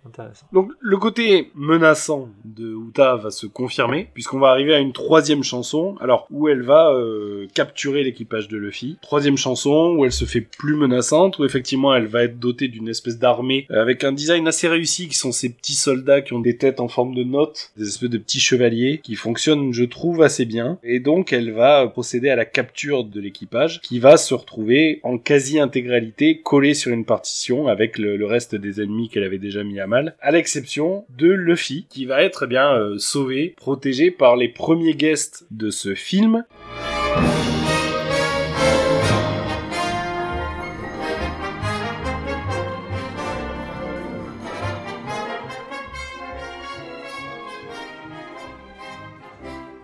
Puisque c'est Bartolomeo qui va débarquer, utiliser une barrière et sauver Luffy, être ensuite téléporté hors de la scène et un peu plus loin sur l'île par euh, ce qu'on va découvrir être Trafalgar Law, qui lui accompagne, et c'est le premier moi gag qui a vraiment beaucoup fonctionné sur moi, par Beppo qui semble être un fan, Euh, donc Beppo l'ours euh, blanc qui est le, le partenaire, le, le second de Trafalgar Law et qui est un fan absolu de Uta puisqu'il aborde des fanions automatiques clignotants qui vont régulièrement se déclencher hors de son contrôle et donner lieu à des situations plutôt comiques.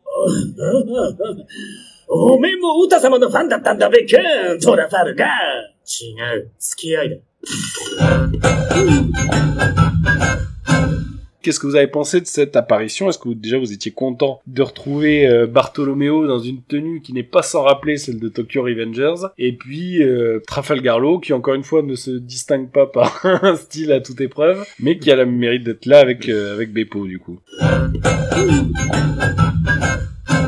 Moi, très très content de revoir Bartholomew, j'adore ce personnage, je pense que c'est un de mes préférés dans One Piece. Par ce côté au début où on se dit, ah, lui c'est un gros rebelle, euh, c'est un malade, le cannibale, et finalement c'est un gros gros fanboy, donc sans surprise il était venu au concert en tant que fanboy du coup pour écouter la musique. Très content de le revoir. Trafalgar, bon, sans surprise on le voit pas mal en ce moment dans les animes, mais très content de le voir aussi. Bon, Beppo du coup, euh, ouais c'est marrant, ça devenait un peu lourd à la fin quand même avec son costume, mais c'était c'était marrant, c'est le but.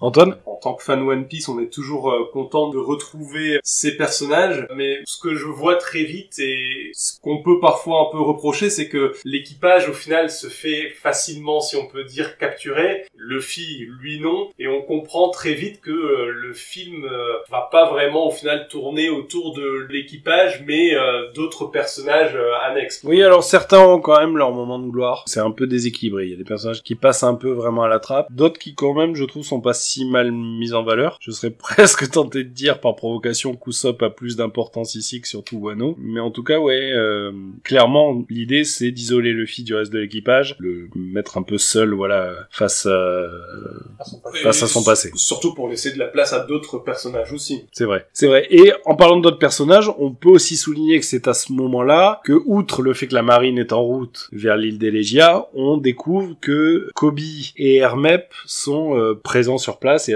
au concert en tant qu'infiltrés de la marine. Là aussi, je sais pas si vous étiez content de les retrouver. On va retrouver aussi, je peux en parler d'ailleurs dès à présent, Blueno, Ne parlons pas de Bruno. Qui est euh, membre d'ICP9 et qu'on découvre présent aussi, séparé des autres, mais lui présent pour le... Alors c'est plus CP9 CP0. CP0, ouais. Du coup, content de les revoir, bien sûr, surtout Kobe, on a envie de comprendre sa nouvelle, euh, sa nouvelle puissance, si on peut dire, euh, ce qu'on en, on parlait de lui comme le héros de la marine, hein, un des héros de la marine, son évolution qui est, qui est super dans One Piece, on a envie de, bah, de voir ce que ça donne, tout simplement. Du coup, content de le voir. Bon, pour les deux autres, c'est sympa, un peu moins, enfin, on a- voilà, c'est des persos un peu, un peu moins centraux, mais content de les voir quand même. Peut-être déçu que Blueno euh, ne vienne pas en tant que, que fan d'Uta, ça aurait été drôle.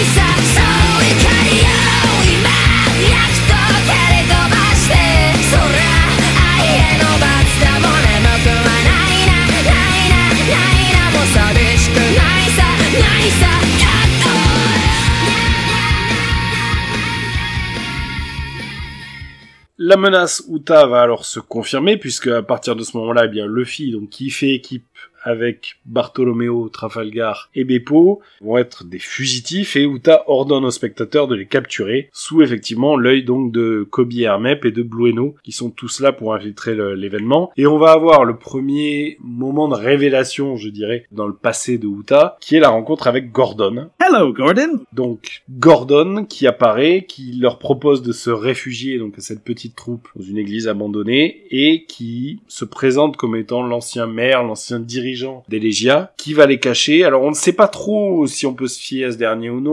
On- il a quand même visuellement, on, on va pas se mentir, un peu une tête de ouais, une sale gueule. Mais tu n'es pas beau. Tu as moins de tentations que les gens qui sont beaux. Quand tu ne commets pas des fautes contre les sexes, c'est pas parce que tu es sain, c'est parce que tu es laid. Une tête de vilain. Il ressemble un peu à ce pirate dont j'ai oublié le nom, mais qui trahit euh, Barbe Blanche là, avec l'araignée au milieu du front. Ouais. Parce qu'ils ont un, un peu ce même physique euh, gracieux. C'est peut-être un cousin. Euh, ouais, un peu une tête de Frankenstein. Il a un côté un peu vieux majordome euh, de Dracula, un peu bossu, un peu balafré. Bon, Oui, Igor, qu'est-ce que vous avez à grogner? Je désespère de comprendre pourquoi monsieur préfère venir voir cette insipide comédie, alors qu'un film d'intérêt supérieur est programmé au bloody.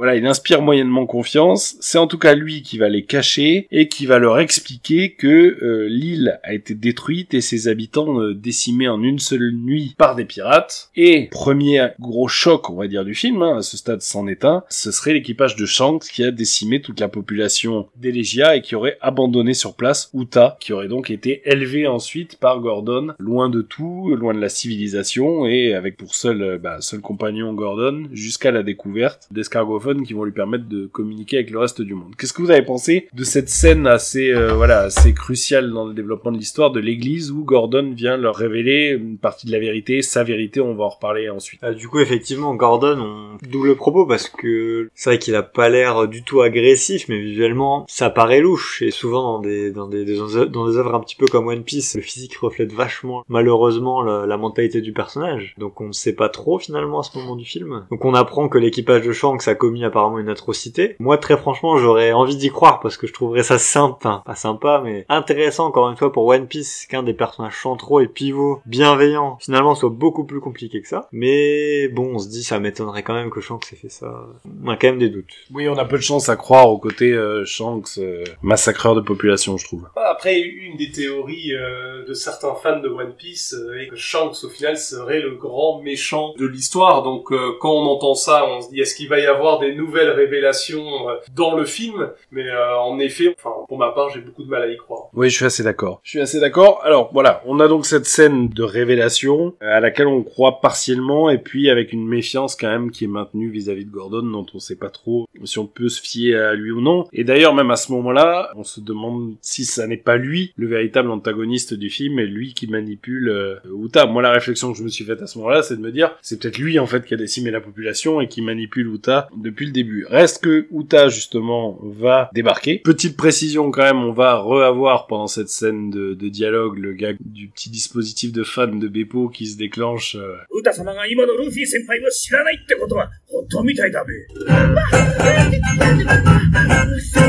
Régulièrement, moi ça me fait rire et ce qui me fait encore plus rire, c'est que l'intégralité de cette scène euh, d'explication, le n'écoute absolument rien et passe son temps de mémoire à entasser des pierres pendant que Gordon est en train de leur expliquer les choses. Jusqu'à faire une montagne de pierres à la fin de la scène. Et de, de mémoire, encore une fois, c'est l'eau qui écoute et qui est le cerveau du groupe. Ouais, c'est ça. Le fait tout cracher, quoi. Exactement. Alors après, moi, le, le running gag, euh, j'étais très prenant aussi. hein. Oui. Après, le, sur le gag de Luffy, ça a quand même un fond aussi parce que Luffy ne croit évidemment pas au fait que Shanks ait pu euh, commettre une quelconque euh, atrocité. Bon, à ce moment-là, Uta arrive, elle blesse directement Gordon de mémoire, hein, euh, elle s'en prend à lui et c'est euh, Beppo qui va lui se retrouver transformé en ourson par Uta.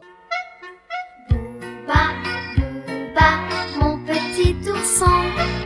Tu roules et tu glisses sur la blanche, blanche neige. Donc là, on continue à s'interroger sur les pouvoirs qu'elle peut avoir et que peuvent lui conférer son fruit. Et surtout, on va avoir, alors, nouvelle fuite en avant de euh, l'équipe, euh, on va dire, euh, Luffy plus Trafalgar plus Bartolomeo cette fois, puisque Beppo reste sur place rétréci. Et puis on va avoir une confrontation assez intéressante entre Uta et Gordon, qui va lui expliquer qu'elle est sur le point d'utiliser, on a du mal encore à savoir ce que c'est, mais Tot Musica, qui est vraisemblablement une espèce d'arme euh, de partition maléfique, euh, en tout cas qui déclenche une arme, une arme dangereuse et qui serait liée possiblement, c'est ce qu'on comprend aussi, aux armes antiques. Qu'est-ce que vous avez pensé de cette confrontation, en tout cas entre Gordon et Uta, et cette référence première à Tot Musica, dans laquelle bah, Gordon va lui demander de la détruire, et dans lequel on voit qu'elle s'en fiche, et euh, va emporter la, la partition, en tout cas montrer qu'elle la détient, repartir avec, et euh, se remettre en chasse des pirates. Bah à ce moment-là, on va dire les doutes qu'on éprouvait vis-à-vis de Gordon déjà s'effacent assez clairement parce qu'on se dit finalement euh, c'est pas lui qui est en train de manipuler Uta, au contraire il a l'air de lui vouloir du bien. Elle, euh, c'est vrai qu'on dirait qu'elle a totalement perdu la raison ou qu'elle est en train de perdre la raison. On comprend pas trop euh, pourquoi elle réagit comme ça.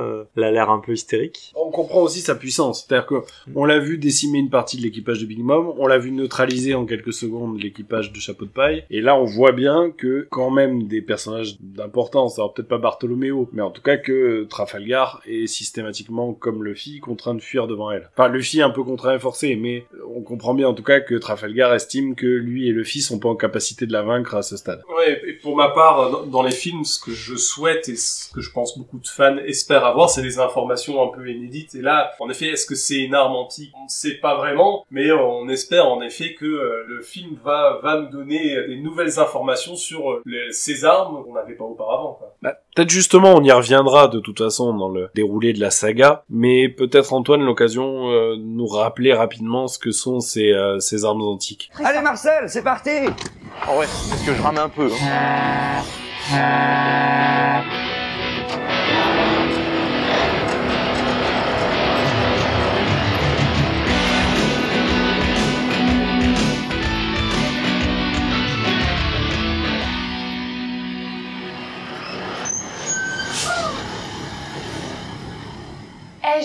Tu as vu ce que je t'ai trouvé? Bah, Pour le moment, on n'a pas vraiment beaucoup d'informations sur toutes ces armes. On sait qu'il y en a trois, voire plus. Dans l'arc euh, Arabasta, on a les premières informations, c'est sur Pluton, il me semble, où on apprend euh, que c'est... euh, On apprend déjà que c'est pour des bateaux? Non, je, on non, cherche- je crois on qu'on sait même pas ce que c'est. On sait que, Ouais. en tout cas, Crocodile soupçonne que l'une d'entre elles, donc qui s'appelle effectivement Pluton, soit là ou qu'il y ait des indices pour la retrouver. Et C'est justement le poneglyphe qu'il retrouve à la fin, D'où l'aide de Robin et pourquoi Voilà. il est, elle est avec lui. parce euh, qu'elle sait déchiffrer les poneglyphes. Ouais, et donc on apprend après par la suite à Water Seven que Que c'est un bateau de guerre, Que c'est un ce bateau serait de le guerre. plus redoutable des bateaux de guerre, qu'il aurait été construit à Water Seven qui a les plans pour le construire, mais qui ont été détruits par Frankie. Par en fait, c'est les plans qui se passaient de maître charpentier en maître charpentier. Exactement. ouais. Voilà, que qu'a eu du coup Tom le bâtisseur et que euh, donc le père adoptif, on va dire, de Frankie et que Frankie a détruit pour éviter que le Gorosei, que le gouvernement puisse s'en emparer. La- L'arme où vraiment on a des informations concrètes, c'est Poséidon. Sur l'arc de l'île des hommes poissons, justement, qu'on découvre que euh, c'est la fille de euh, Neptune. C'est ça, Shirahoshi. Oui, qui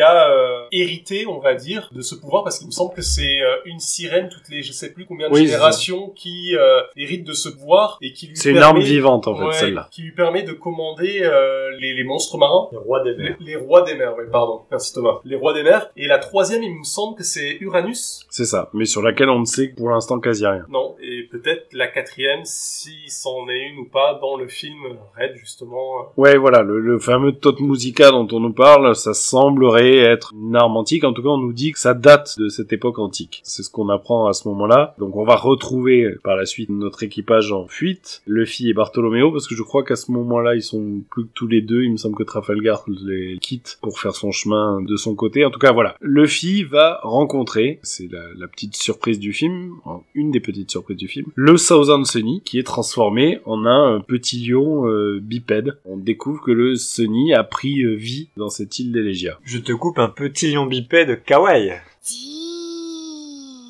Kawaii. Très kawaii. Oui, alors sur le coup, euh, très surpris, savoir pourquoi euh, Sony est là. Et en fait, par la suite, je sais pas si on peut déjà en parler parce qu'il y a une référence aussi à la fin du film justement à Sony. Je sais pas si tu veux y revenir maintenant ou si on peut en parler. Si, si, on peut en parler. Alors c'est aussi, enfin, je suis obligé d'un peu d'expliquer euh, les pouvoirs euh, d'Uta pour expliquer. Enfin, ce que moi j'ai compris, c'est que le pouvoir. Bah, en fait, on va, on va les découvrir juste après. C'est-à-dire que juste après cette scène-là, la marine va arriver sur place et va découvrir la population endormie sur l'île, dont une partie des personnages qu'on a suivis jusqu'à présent. Et donc, on comprend pas vraiment à ce moment-là, puisque nous, on vient de les voir à l'action et on les retrouve autour de la scène du concert endormis. Au final, son pouvoir, c'est un peu d'emprisonner les consciences des personnes qui l'entourent dans un rêve. Et là, on se rend compte, enfin, en tout cas, c'est l'interprétation que j'en fais. Si Sony est là, c'est que le navire a une conscience, comme on a pu voir Mary dans le passé, qui parlait à l'équipage. Donc, ce serait au final la conscience du Sony qui vient et qui est matérialisée dans le rêve que t'as créé. Exactement. On découvre, peut-être que Thomas pourra nous préciser ça aussi, mais euh, apparemment,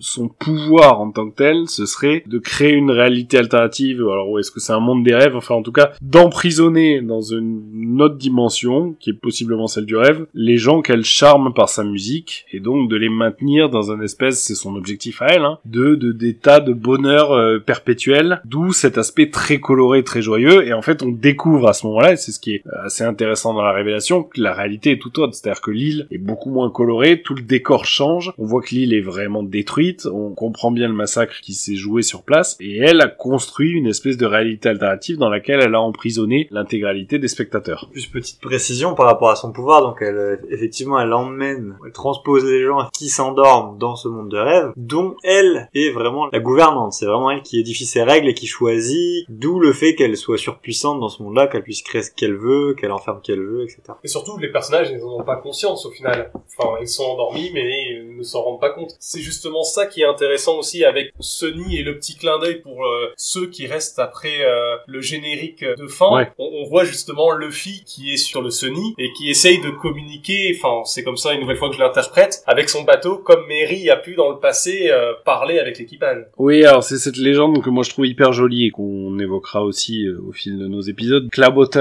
Qui est l'espèce de dame des bateaux, qui est ce petit bonhomme avec un ciré, je crois, qu'on va voir apparaître à différents moments, euh, qui sera celui, a priori, qui répare le bateau une dernière fois pour lui permettre de tenir avant que le, le mairie soit véritablement plus en état de fonctionner et détruit. Et donc voilà, et c'est celui qui les remerciera au moment où le mairie va être détruit. Il y a des passages assez émouvants, moi, on parlera de ça un jour, mais c'est un passage vraiment émouvant, et on retrouve ça. Alors est-ce que c'est l'âme du mairie qu'on retrouve dans le Sony Peu importe, mais on voit bien que leur bateau a aussi une âme, puisque du fait de ce pouvoir, lui aussi se retrouve euh, matérialisé dans le, dans le rêve sous la forme de ce, de ce petit lion euh, kawaii.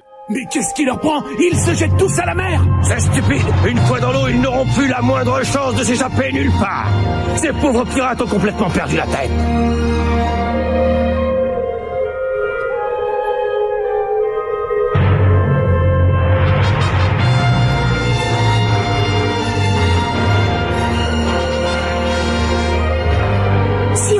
les amis, tous ensemble.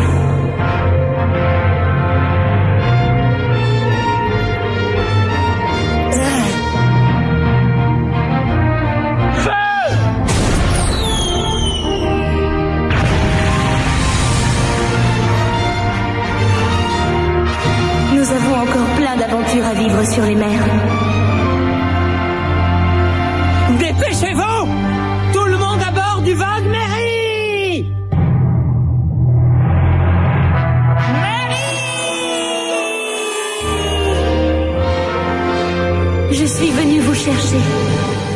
Va donc abandonner euh, Luffy et Bartolomeo et ce petit Southern Sunny, donc euh, sorte de lion bipède. On revient sur Ota et sur la marine qui débarque sur Elegia et qui va découvrir donc que l'intégralité du public est endormie et qui va tomber sur Ota en train de manger des champignons. Mangez-moi, mangez-moi, mangez-moi. Mangez-moi, mangez-moi, mangez-moi. C'est le chant silo qui supplie. Joue avec les âmes et ouvre les volets de la perception.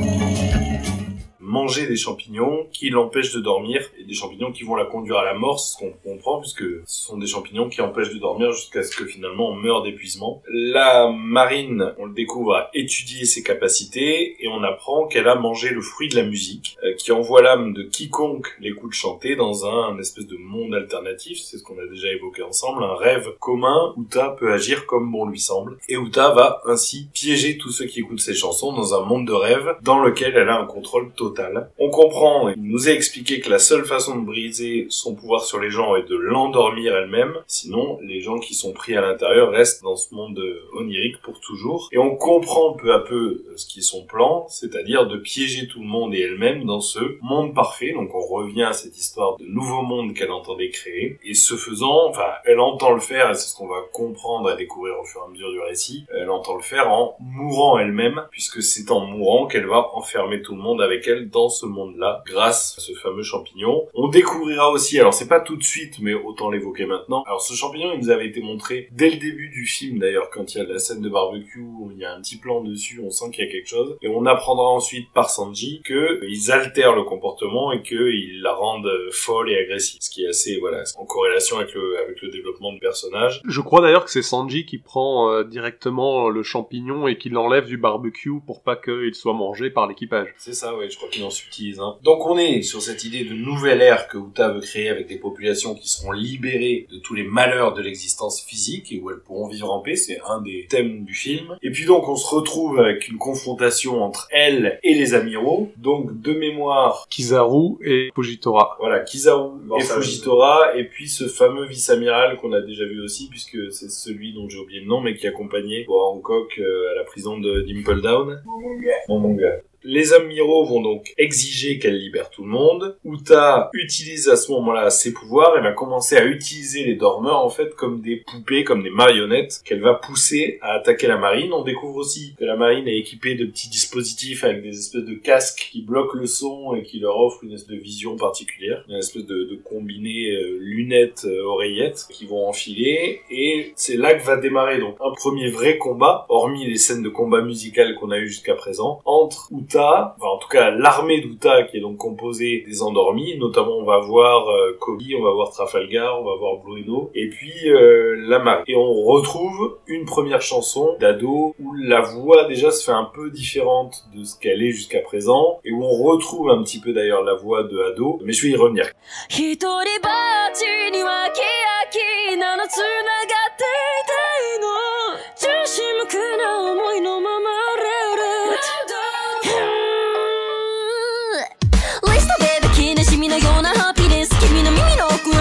はみが逃げちゃダメを帯びて。あのつつい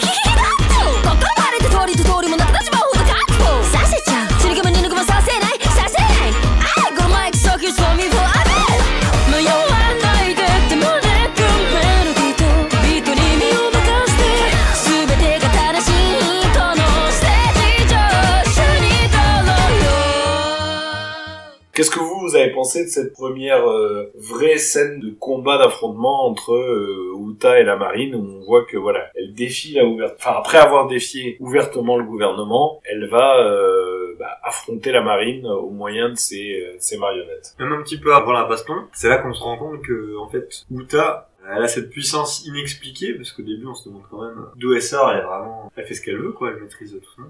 Et on se rend compte qu'en fait, bah, ça vient de son fruit, on s'en doutait, mais on savait pas comment marchait son fruit. Euh, là, on se rend compte que tous les gens qu'on voit depuis le début du film sont en fait endormis. Donc on commence à comprendre un peu comment, comment est son fruit, comment il marche. Et donc on comprend pourquoi elle est aussi puissante, parce qu'en fait, tout ce qui se passe depuis le début du film, c'est dans un rêve, dans un monde parallèle, si on veut. Effectivement, on va découvrir que qu'elle a endormi euh, tout le monde. C'est aussi là. Alors, on avait déjà un indice comme quoi elle avait un fruit du démon. On comprenait que ce fruit du démon était lié à la, à la musique, mais c'est effectivement l'arrivée de la marine qui va euh, permettre de comprendre son fonctionnement et de mesurer quand même la puissance qu'elle a et qui est énorme. Alors, on l'a déjà vu parce que elle a quand même affronté des gens de l'équipage de Big Mom qui sont des adversaires très solides. Mais voilà, on le ressent encore plus euh, cette fois-ci une fois que la marine explique ce qu'est le fonctionnement. Et c'est vrai que là, on sent que euh, les champignons commencent à faire effet et on voit en effet que la musique, par elle-même aussi, commence à changer, que, euh, comme on l'a dit tout à l'heure, les sentiments influent et euh, la mélodie, elle change. Donc c'est assez intéressant.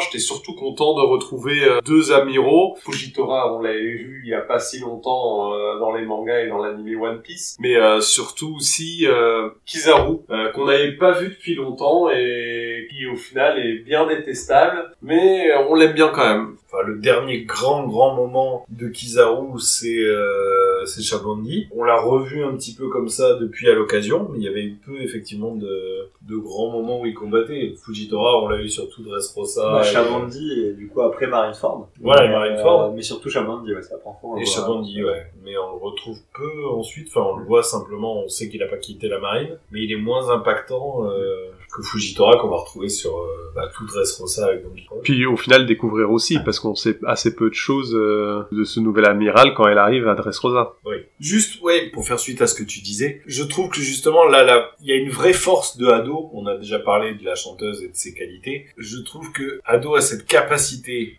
dans le chant à avoir une voix qui relève de, je veux pas dire quelque chose de malsain, mais qui relève de de la folie, de quelque chose d'un peu dérangé. C'est ce qu'est la voix d'Ado généralement. On la retrouve sur des balades au début, sur des choses plus pop, plus rythmées, euh, plus sucrées, on va dire. Et là, effectivement, avec l'aggravation du comportement d'Uta et sa dégradation sous l'effet des champignons et puis des circonstances de ce qui va se passer, la voix d'ado redevient de plus en plus la voix d'ado et ça colle hyper bien. Parce que effectivement, elle commence à avoir cette voix qui est plus étrange, plus euh, menaçante, plus euh, obscure, ouais, voilà, qui est euh, plus dérangeante. Quoi. On se rapproche de quelque chose de la folie et pour le coup, c'est une vraie force et une vraie qualité d'ado en qualité de chanteuse. C'est cette capacité à chanter avec un timbre de voix qui rappelle quelque chose de, de la folie.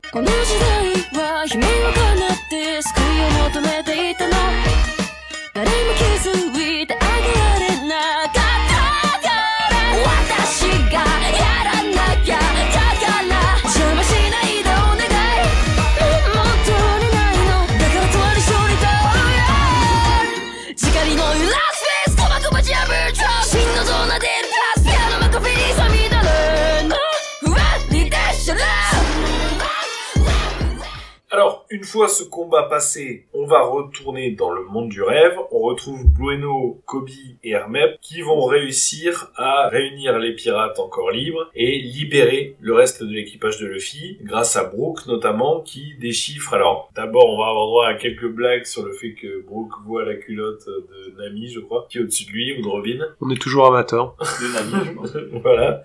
Vous savez, je n'ai Dieu que pour les jolies femmes. Façon de parler, bien sûr, puisque je n'ai pas Dieu. Mademoiselle, voulez-vous me montrer votre culotte? Jamais de la vie Vous êtes rude et puis qui finalement va réussir à déchiffrer la partition sur laquelle il est, sur laquelle ils sont collés en formant un peu les notes de cette partition, et la lecture de cette partition va leur permettre de se détacher de la partition et donc de se libérer, de sorte que tout le monde va être réuni avant d'être reséparé à nouveau, puisque une partie de l'équipage, notamment euh, animée par Robin, puisque là on va rentrer dans son champ de compétences, va partir explorer les cryptes, les cryptes de l'île, pour essayer de comprendre ce qui a pu se passer et ce qu'est ce fameux Tot Musica, donc cette arme géante. On va commencer à redécouvrir aussi à travers des scènes un peu décrochées euh, d'autres personnages. On va revoir le CP9 un peu plus en détail, enfin le CP0 du coup maintenant. On va voir Lucci notamment. On va voir euh, Savon, j'ai oublié le nom. Mousse, mousse, quelle est douce cette mousse? C'est bien plus malin pour se laver les mains. Et puis, euh, on va voir l'étendue du pouvoir d'Uta se répandre sur le monde, puisque on va la voir finalement réussir à endormir la Terre entière grâce à la retransmission du concert. On voit aussi, chose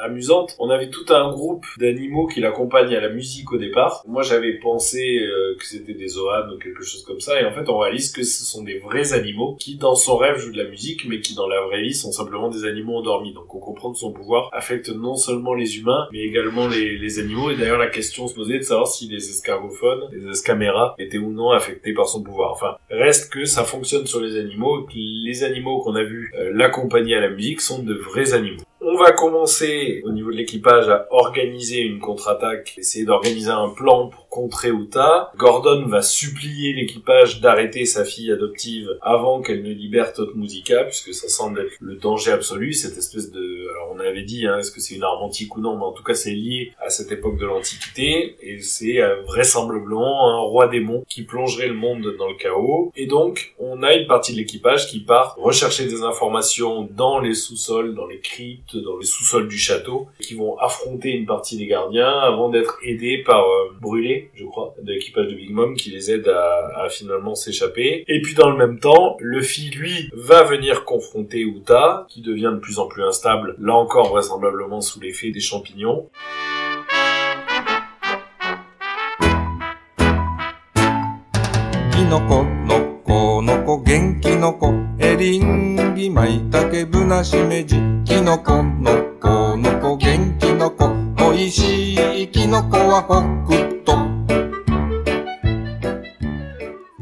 On a aussi entre-temps l'intervention d'un dragon céleste que Uta va frapper. Là encore, elle échappe finalement euh, à une réaction immédiate qui serait un Buster Call, un Buster Call puisqu'elle le frappe uniquement dans le monde du rêve. Mais voilà, elle, s'en prend physiquement dans le monde du rêve à un Tenrobito, un dragon céleste, qui est le dragon céleste dont j'ai oublié le nom, mais qu'on avait rencontré euh, à Chagrandi, Chagrandi, ouais. puisque c'était lui l'acheteur d'esclaves que Luffy frappe justement dans le marché aux esclaves. Et souviens-toi de ta promesse. Quoi qu'il advienne, tu ne te battras jamais contre un dragon céleste, même si quelqu'un se fait abattre sous tes yeux. Mais souviens-toi J'ai été un pirate. J'ai fait de mauvaises choses. Je mérite ce qui m'arrive. C'est mon châtiment. J'aurais tellement voulu faire quelque chose pour vous tous mais je ne suis qu'un gros nul et je l'ai toujours été toute ma vie. Et je fais toujours tout travers. Octi! Je vous ai causé tellement d'ennuis ces derniers temps. Oh, comme je regrette. Je suis si triste de partir ainsi. Pardonnez-moi. Eh, le poisson, tu vas la fermer, je t'ai tiré dessus, alors arrête de jacasser. La fille. Euh, eh, dis donc, toi, ça veut dire quoi, ce regard?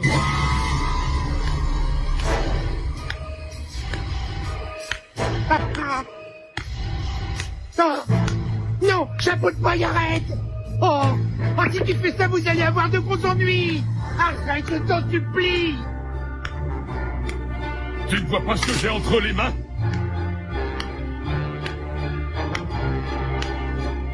Mais ce type est cinglé ou quoi? Qu'est-ce qu'il compte faire? C'est le chapeau de paille. Il va tout de même pas. Toi aussi, tu commences à m'énerver. Oh Oh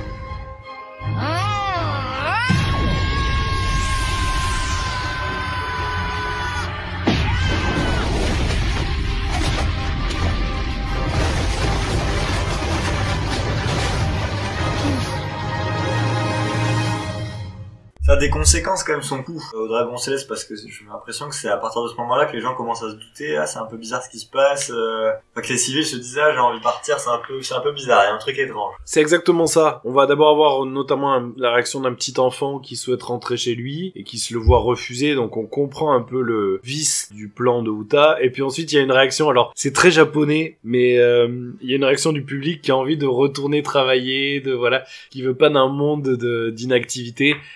俺が立候補してこの世の中を。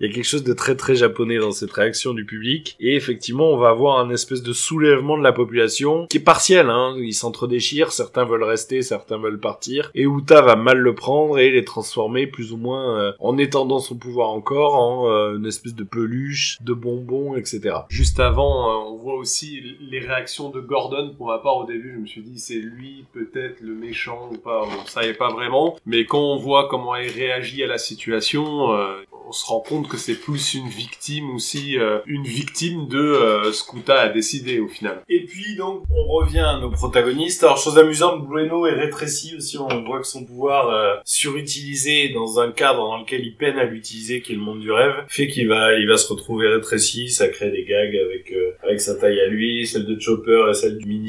On a aussi, alors je sais pas ce que vous avez pensé, mais cette originalité de l'alliance avec l'équipe de Big Mom qui va se conforter ensuite dans la bataille finale, mais quand même pour la première fois on va avoir une espèce d'alliance entre bah, les Mugiwara et au moins euh, Brûlé et Oven.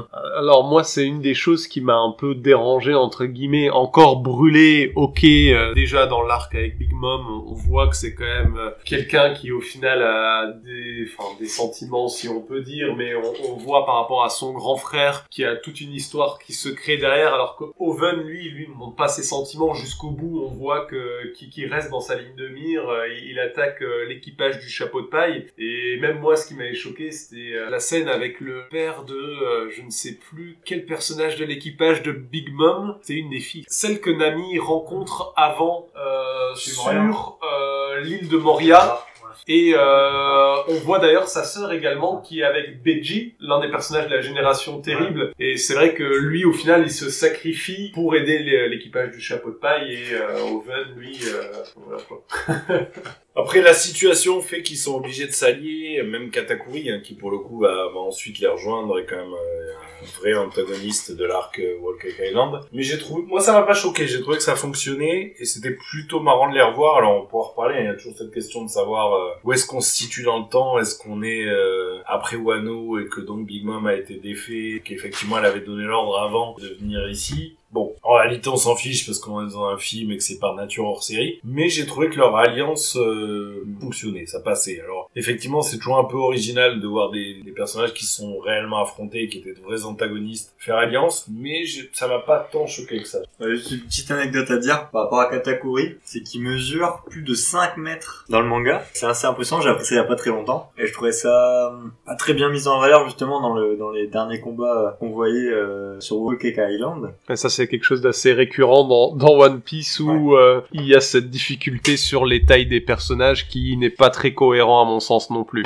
Ouais, la gestion des tailles est toujours un peu aléatoire. Mais après, pour revenir à l'Alliance, au final, euh, brûlée, on peut dire que sur l'île de Big Mom, euh, elle aide quand même déjà bien l'équipage euh, du chapeau de paille. Ça lui permet de compenser son physique. euh, Brûlé.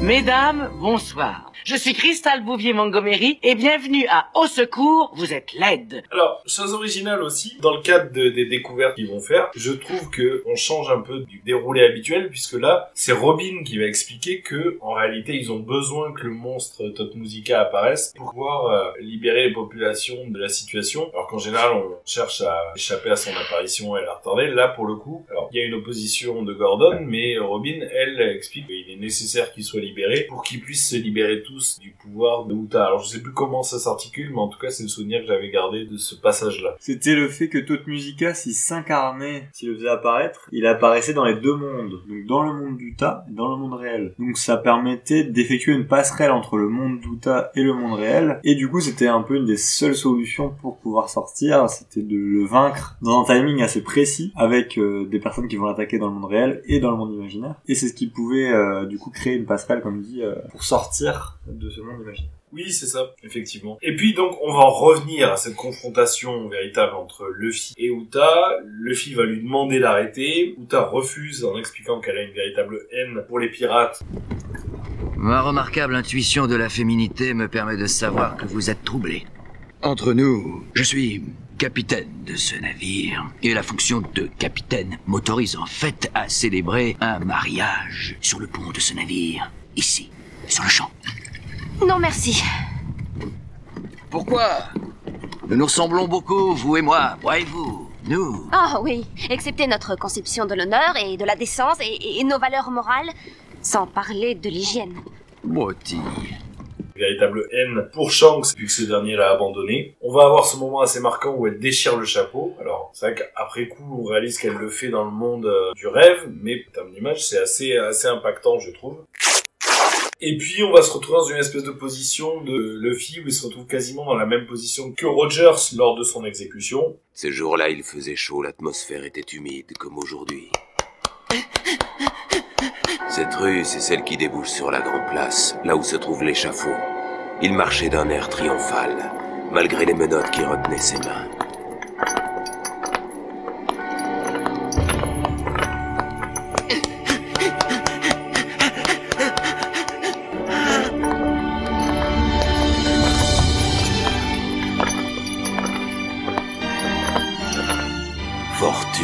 Gloire et pouvoir. Gold Roger avait amassé toutes les richesses du monde.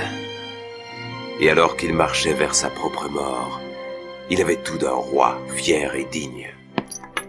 La passion et les rêves sont comme le temps. Rien ne peut les arrêter. Et il en sera ainsi tant qu'il y aura des hommes prêts à donner un sens au mot liberté.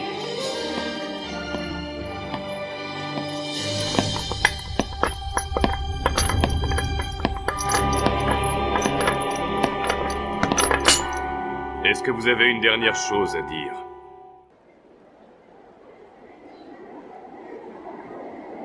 Hé, roi des pirates! Tous les trésors que tu as accumulés, tu les as planqués où? Quelque part sur Grand Line, c'est ça? Ce trésor légendaire, tu l'as trouvé, hein? Allez à vous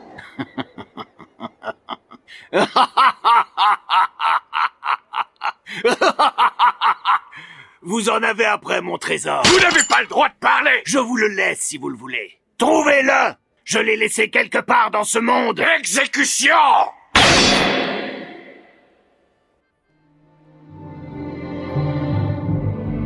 Ce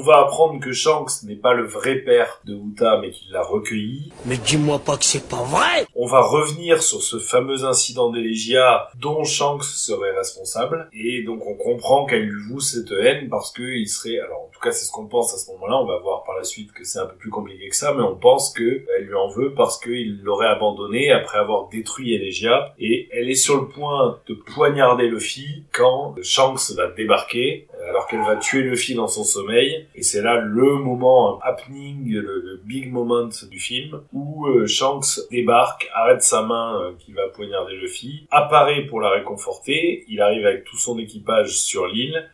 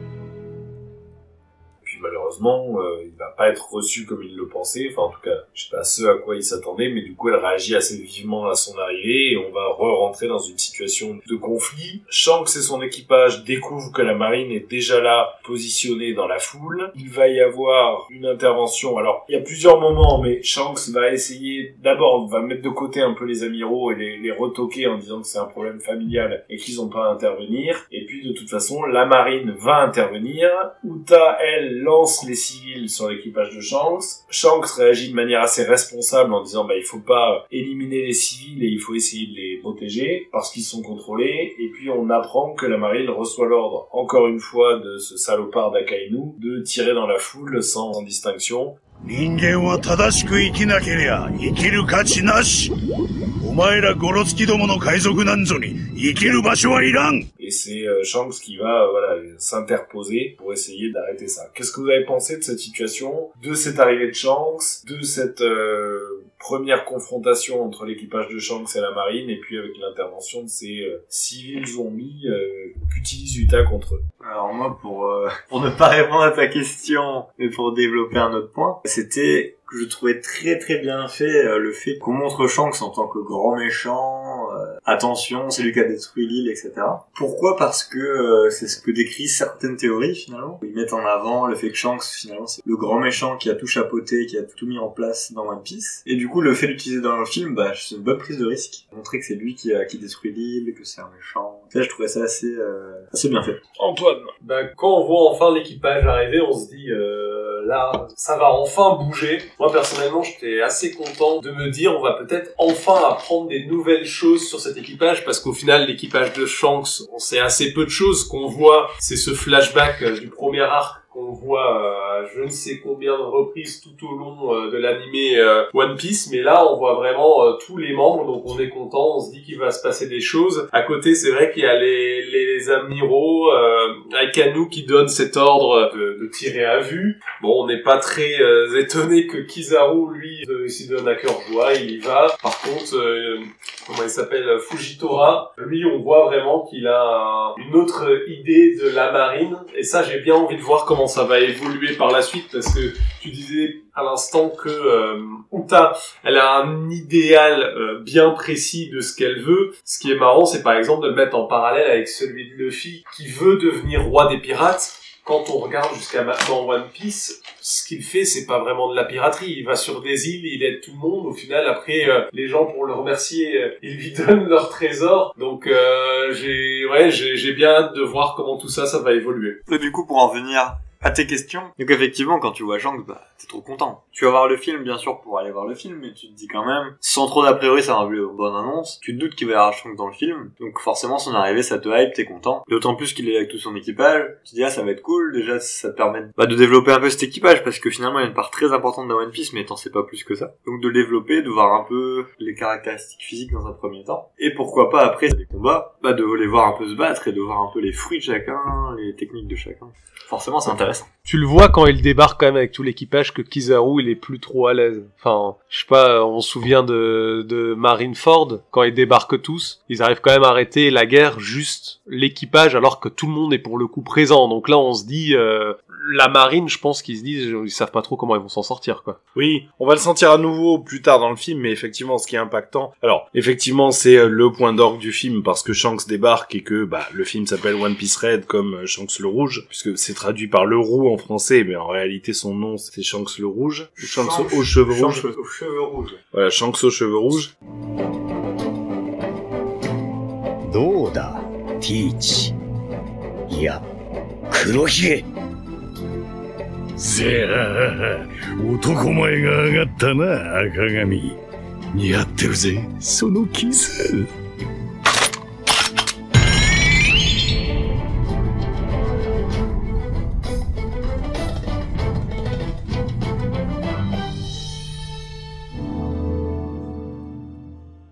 quand il débarque, on sent clairement voilà l'impact qu'il a sur la situation et le danger ou en tout cas ce qu'il représente pour la marine. On voit vraiment que c'est un personnage qui, bien encore aujourd'hui, on en sache peu sur lui, on en sache peu sur ses capacités, sur ses pouvoirs, sur un éventuel fruit du démon ou pas. En tout cas, c'est quelqu'un qui est particulièrement puissant et respecté et ça se sent immédiatement dans son rapport et dans sa façon de s'adresser à la marine et dans la façon dont la marine l'appréhende. Ça c'est évident et puis bon, on n'aura pas, on va y revenir, mais on n'aura pas de vraies rencontres physiques entre euh, Luffy et Shanks dans ce film, mais c'est effectivement Shanks qui va lui sauver la vie une nouvelle fois en, interrompant Uta alors que qu'elle va l'exécuter. Donc c'est quand même un geste qui est essentiel. Et puis donc on va passer cette fois-ci à la bataille dans le monde du rêve avec un nouveau relooking de l'équipage. Cette fois-ci, l'équipage se retrouve sous l'effet du rêve créé par Uta, relooké en mode rock pour leur intégralité. On avait déjà Usopp qui était en mode Kiss, mais là, cette fois-ci, l'intégralité de l'équipage est Jinbei en Elvis. L'intégralité de l'équipage est relookée en mode euh, très rock, très noir. Qu'est-ce que vous avez pensé de ces, euh, de ces nouveaux looks? Bah du coup effectivement, il change de costume. Sur le coup, c'est vrai que c'est beaucoup moins marquant qu'au début. Alors autant au début, euh, on fait attention aux costumes, etc. Alors les nouveaux films sont l'occasion pour expérimenter de nouveaux costumes, pour vendre de nouveaux jouets. Donc au début, on fait bien attention à tout ce qui va se passer, à tous ces nouveaux costumes. Là, comme c'est en plein milieu du film, on fait moins attention. Alors petite préférence pour le look de Sanji qui reste euh, très beau en Marcel, mais avec une petite veste noire en plus. Et par contre, Usopp, euh, déception parce que bah, il est passé d'un style hyper rock à un style rock mais moins rock. Avec un chapeau grenouille. Mais bon, c'est style Jinbei qui reste toujours bah, hyper classe. Et puis on constate les coupes euh, hyper originales et sympas, moi j'aime bien. De Brooke et de, de Frankie. Ça rend bien Frankie avec son masque à gaz un peu là, ça rend badass. Donc ouais, ça, ça marche bien. Enfin, on voit que ça devient plus sombre. Oui, alors les styles sont peut-être effectivement moins marqués parce que moins euh, différenciés, mais je trouve qu'ils sont plutôt réussis. Alors, originalité, on retrouve Nami en bikini, ça faisait longtemps. J'ai des mamelons relativement proéminents, comme tu peux le voir. Ah oui, d'accord. Euh, eh oui, je vois. Pour le reste, moi j'aime bien le look de Luffy avec un, espèce de chapeau immense, assez chouette, et un manteau en cuir noir, qui va rapidement abandonner, mais qui lui donne dans le premier assaut un look assez classe. Bon, Sanji il gagne un peu, on s'est moqué, mais c'est quand même un peu mieux que ce que c'était jusqu'à présent. Jinbei reste classe. Frankie et Brook également. J'aime bien, il y a un look un peu chemise à jabot de Zoro qui fonctionne assez bien. Pour les autres, c'est assez, euh, assez anecdotique. Chemise à jabot qu'on retrouve aussi chez Brook, mais ça fonctionne plutôt pas mal. Voilà, ils sont très euh, manteau en cuir, euh, pointe en métal. Gothique. Ça fonctionne plutôt plutôt de manière chouette. Même si là, du coup, ils sont moins différenciés que ce qu'ils étaient au début, puisque chacun avait un peu le look d'un style musical. Là, ils sont vraiment tous en mode euh, heavy metal, enfin voilà, gothique, euh, cuir, euh, cuir métal. Cuir, cuir, cuir moustache. Et on va arriver à l'affrontement, c'est-à-dire que Uta pète les plombs, chante la fameuse partition interdite et va libérer donc le monstre antique Tot Musica avec cette chanson.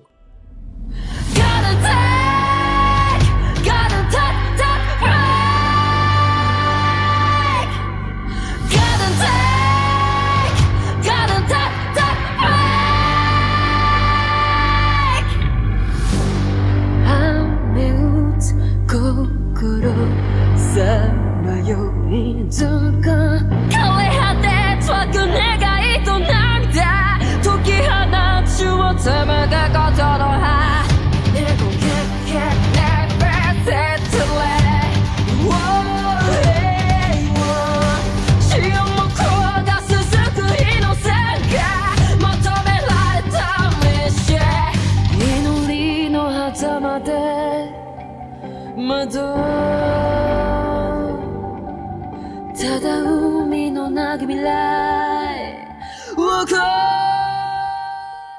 Uta manque de tuer Luffy et c'est Gordon qui va s'interposer c'est vraiment là parce que effectivement c'est ce que tu disais Antoine on avait toujours ce doute de se dire est-ce que en fait Gordon est le méchant du film ou non? Bah non la Gordon va vraiment jusqu'au bout de son rôle de good guy en se sacrifiant et il se fait empaler euh, en lieu et place de Luffy pour le protéger, et ça va donner lieu à la révélation de ce qu'est l'événement d'Elegia, enfin l'incident d'Elegia. On va apprendre la vérité sur ce qui s'est véritablement passé, puisque c'est à ce moment-là que Gordon va la confesser. Je vais vous demander de vous lever. Vous allez suivre Sam et la vérité est au bout du couloir.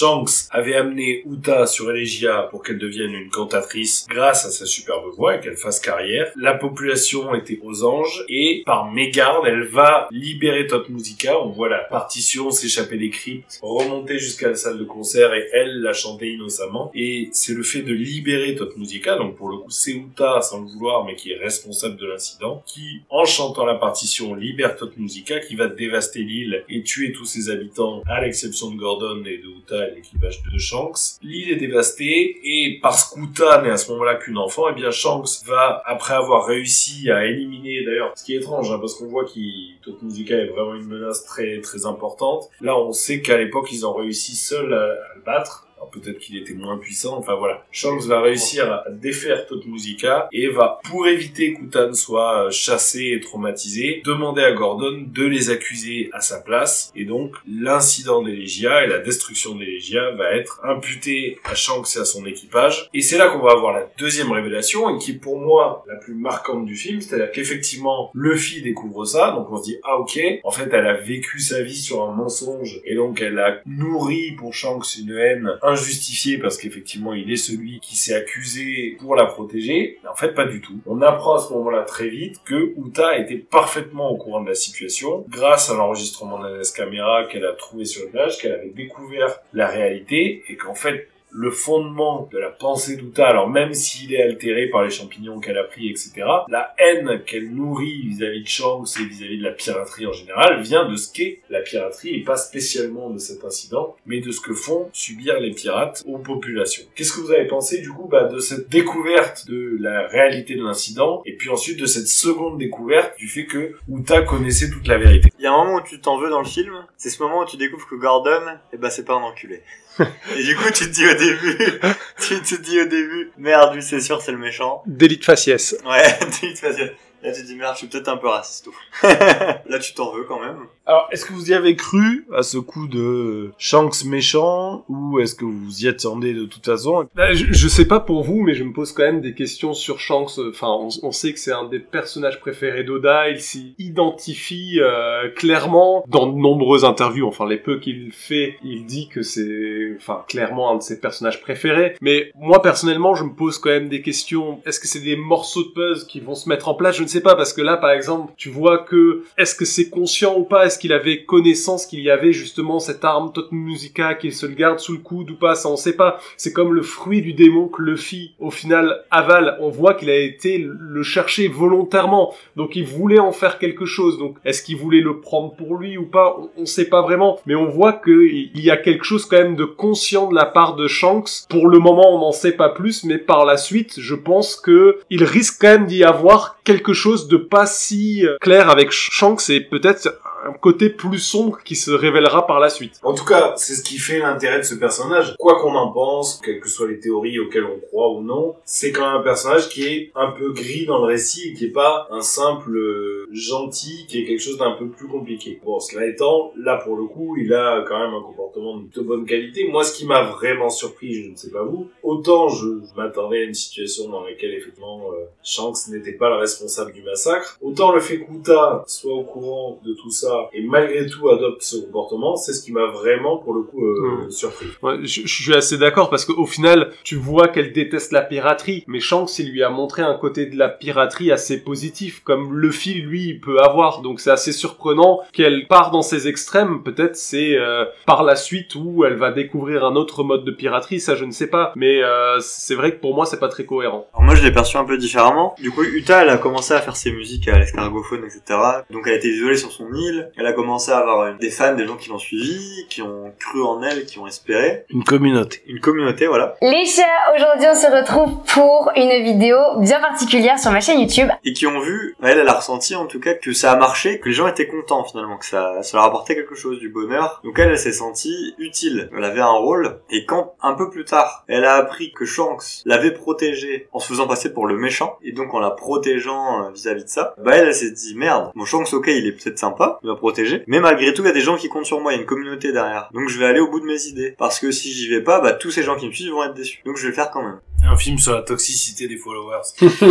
non, mais pour le coup, je trouve ça intéressant, vraiment. Ça renforce le sentiment que j'ai vis-à-vis du personnage d'Uta, qui est un personnage un peu plus euh, complexe que ce qu'on pourrait penser, qui est un personnage avec un vrai caractère et qui s'affirme. Ça aurait été un peu facile, justement, d'avoir quelqu'un qui était victime d'une fausse croyance et qui puis, euh, au final, redevient gentil parce qu'elle découvre qu'en fait, euh, elle s'était trompée, qu'elle avait bâti sa colère sur un mensonge. Là, c'est beaucoup plus conscient et c'est un choix délibéré de sa part. C'est une position euh, se tient parce que à la fois le tout début du film, le- l'espèce de petit prologue qu'on a avant le début du concert montre bien la peine et le malheur, le désespoir et la misère que peuvent créer les pirates sur les populations et ça c'est réel. Et je trouve que en revenir à ça et justifier sa haine des pirates par ce qu'ils font au peuple, parce qu'elle, elle s'est construite uniquement à distance euh, par ce lien avec les populations, qu'elle a pu grâce à ça prendre conscience de cette réalité. Je trouve ça vraiment intéressant dans l'approche du personnage et dans le fait qu'elle est maître de son destin et qu'elle n'est pas une victime. Alors, effectivement, il y a l'histoire des champignons qui altère son comportement, mais reste que son plan et sa position vis-à-vis de Shanks et de la piraterie, elle est fondée et elle se tient et c'est sans doute même la première fois qu'on l'aborde dans One Piece ce problème de ce que font les pirates aux populations. Du coup, pour changer de sujet comme je le fais si bien, c'est juste pour dire que les musiques d'Uta, quand du coup elles passent en mode plus sombre,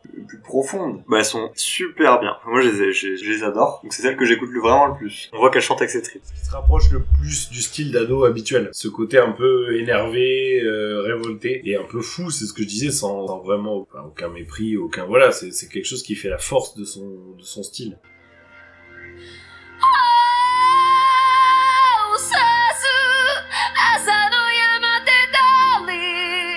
タバコの空き箱を捨てる。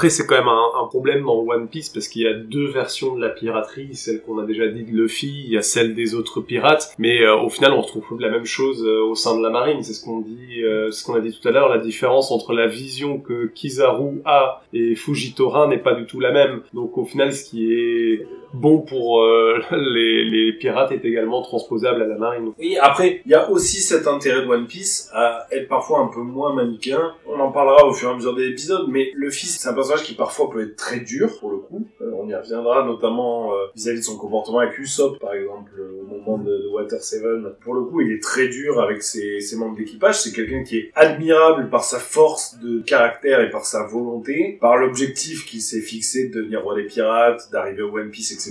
Mais c'est à la fois quelqu'un qui peut être très intransigeant avec les membres de son équipage, avec les gens qu'il a choisis, et c'est aussi ce qui fait son intérêt, c'est pas seulement un gentil. Parfois, il lui arrive de ne pas être gentil. Et puis Luffy, c'est aussi quelqu'un qui va faire équipe avec des gens qui, pour le coup, sont beaucoup moins des gentils, beaucoup moins simples et positifs que lui. Alors, on peut reparler des derniers arcs et de Wano, par exemple. Trafalgar se discute, mais Eustace Kid, c'est un personnage qui, dès le départ, nous est présenté comme un type qui tue des civils, enfin voilà, qui perpètre des massacres.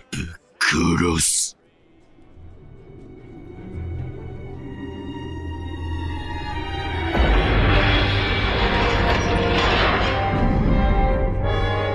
てめえが全ての元凶だ。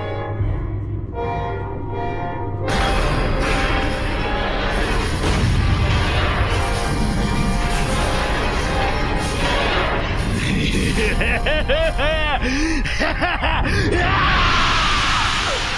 てばれやっぺや切った Sur ce que tu viens de dire. On voit quand même que le comportement de Luffy euh, irradie sur les autres personnages et a des influences. Tu as cité l'exemple de d'Usopp, mais Momonosuke, euh, Luffy est, très dur avec lui aussi, mais c'est toujours, on va dire, pour faire euh, évoluer euh, le personnage et pour l'aider à se dépasser. Donc il y a vraiment quelque chose de pensé derrière, même si Luffy, la plupart du temps, plus qu'insouciant. Oui, qui peut être très très léger, très insouciant, qui a quand même quelqu'un qui a bon fond et qui est quelqu'un de positif et qui vient en aide à ses amis et qui a une vraie capacité à la générosité et à accueillir les gens, à prendre leur défense. Mais dans le même temps, c'est un personnage qui peut se montrer euh, dur et intransigeant avec ceux à qui il accorde euh, sa confiance, son amitié. Et vraiment, moi je trouve que on en reparlera quand on parlera de l'arc Water Seven et ça va venir. Mais je trouve que son comportement vis-à-vis d'Usopp à ce moment-là est hyper euh, dur et c'est la première fois vraiment qu'il s'affirme comme ça et qu'on comprend ce qu'est la psychologie de Luffy qui est pas juste le gentil idiot du village. Je pense que c'est surtout Zoro qui force Luffy à tenir ce rôle et on le voit qu'il l'oblige à chaque fois de reprendre ce rôle de capitaine même si c'est pas facile mais euh, heureusement que Zoro est là pour lui rappeler ses obligations. C'est vrai. On va arriver au pinacle du film, donc à la, à la grande bataille finale qu'on attendait et qui est un peu un, un incontournable du genre. Nous, ce qu'on aime avant tout, hein, c'est... euh, La bagarre Donc si vous avez besoin de... La bagarre Pendant tout le début du film, enfin toutes les parties précédentes, on a une alternance entre le monde du rêve et de la réalité. Là, on va être quasi en simultané, jusqu'à même une simultanéité totale, c'est-à-dire qu'on a d'une part les Mugiwara et quelques autres membres, l'eau, brûlé, Oven, dans le monde des rêves, et puis de l'autre côté, l'équipage de Shanks qui lui est bien éveillé dans le monde réel, avec la marine, et puis avec Katakuri qui fait son arrivée à ce moment-là. 速さで負け力で負け次は何で戦うつもりだ 麦わら。Puisque lui vient au secours des membres de sa famille du clan Big Mom, de brûler, de brûler, de sa sœur, et ils vont organiser, mener leur attaque ensemble, et c'est ce qu'ils comprennent, pour mener le, le- le combat contre le monstre des deux côtés. Dans le monde du rêve, l'équipage de Luffy va découvrir que le seul moyen d'arrêter le processus est de créer une espèce de frappe coordonnée entre la réalité et le rêve. C'est à ce moment-là que Katakuri va faire remarquer qu'il peut voir brûler dans le monde des rêves pendant un instant grâce à son Kenbun Choku, donc le acquis de l'observation, et ils vont donc réaliser, comprendre que c'est ainsi qu'ils vont pouvoir mener l'attaque simultanée. Deux points à ce moment-là que je tiens à évoquer avec vous. L'importance de Kobe à ce moment-là, puisque c'est Kobe qui va être le coordinateur de l'opération et du combat. C'est la première fois qu'on le voit, je trouve, s'affirmer autant et avoir une capacité de leader qui laisse à penser que Kobe a un avenir dans la marine et dans un rôle de hiérarque, euh, de, stratège, hiérarche, en ouais, fait. de stratège dans la marine. Et puis, le retour à ce qu'on avait déjà vu pour moi une fois, mais peut-être j'oublie, qui est le pouvoir d'Usopp, c'est-à-dire que Usopp va lui aussi utiliser le Kenbun Shoku, donc le acquis de l'observation, qu'il avait déjà utilisé une fois contre Sugar, pour moi, et qu'il va utiliser cette fois pour communiquer avec son père. Donc on retrouve maîtrise du acquis de Usopp, ce qui n'était pas fréquent jusqu'à présent. J'interviens de God Usopp. De God Usopp, qui pour le coup, et c'est ce que j'évoquais déjà au tout début, a quasiment plus d'importance ici qu'il n'en a dans tout Wano malheureusement. Usopp va interagir avec son père, c'est d'ailleurs la première fois réellement qu'on voit Yasop, son père, membre de l'équipage de Shanks, et Usopp se parler ou du moins interagir de manière assez touchante même, et ils vont tous les deux diriger le combat, chacun dans leur euh, pan de réalité, enfin de réalité et de rêve, en donnant les instructions, et on va assister à une attaque coordonnée bah, Chaque de- chaque membre avec son dans l'équipage de Sangs en fait pour ce qui est des Mugiwara. Qu'est-ce que vous avez pensé de cette scène? Peut-être que j'évoque tout de suite le final. Évidemment, on va arriver à un coup de grâce qui est après la destruction des membres, les bras et les jambes de Tot Musica par les différents membres donc coordonnés des Mugiwara d'un côté avec la team Big Mom et de Katakuri et de l'équipage de Shanks de l'autre côté à une attaque finale conjointe de Luffy qui semble passer en mode Gear 5, on se demande même si on voit pas le Joy Boy et puis de Shanks de l'autre côté donc attaque simultanée des deux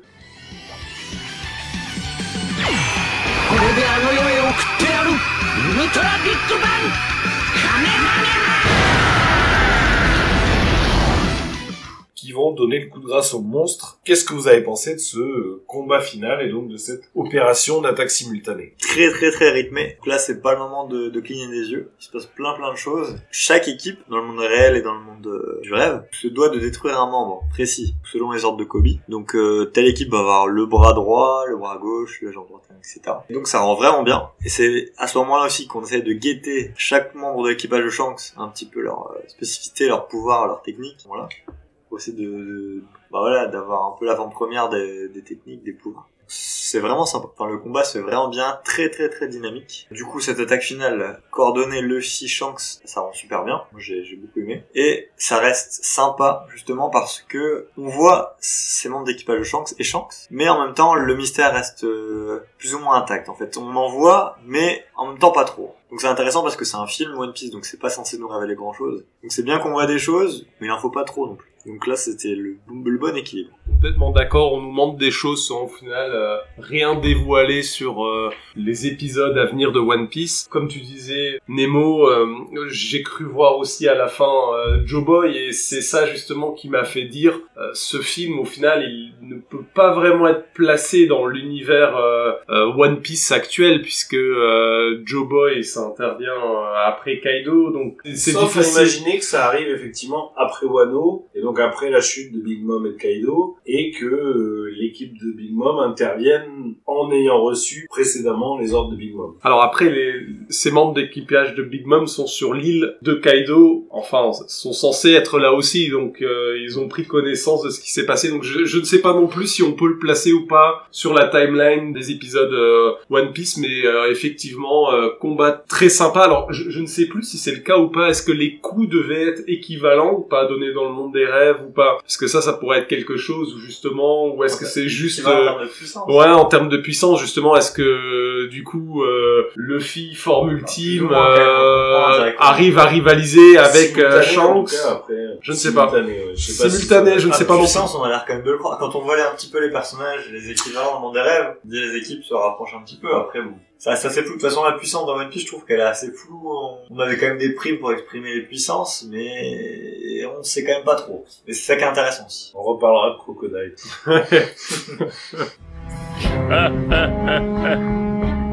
Sashiburi dana. Mugiwara. Mais Après, je pense que ça dépend aussi des aspirations des personnages, parce qu'il me semble qu'un des grands rivaux de Shanks, c'est Hawk, et Hawk, au final, n'a pas une prime si élevée que ça, alors que c'est quand même le meilleur sabreur euh, de l'univers One Piece. La scène euh, Usopp et son père, Usopp et Yasop, bah, vraiment sympa, vraiment pas touchante. Parce qu'effectivement, c'est la première fois un petit peu où on voit ce contact entre les deux personnages et ça marche bien. Est-ce que c'est pas plus justement un lien euh, père-fils que euh, du haki? Je sais pas. Moi, je l'ai plus perçu comme ça, même si à chaque fois Yasop, euh, dès qu'on évoque euh, Usopp, il essaye plus de fuir qu'autre chose et il repousse à chaque fois plus.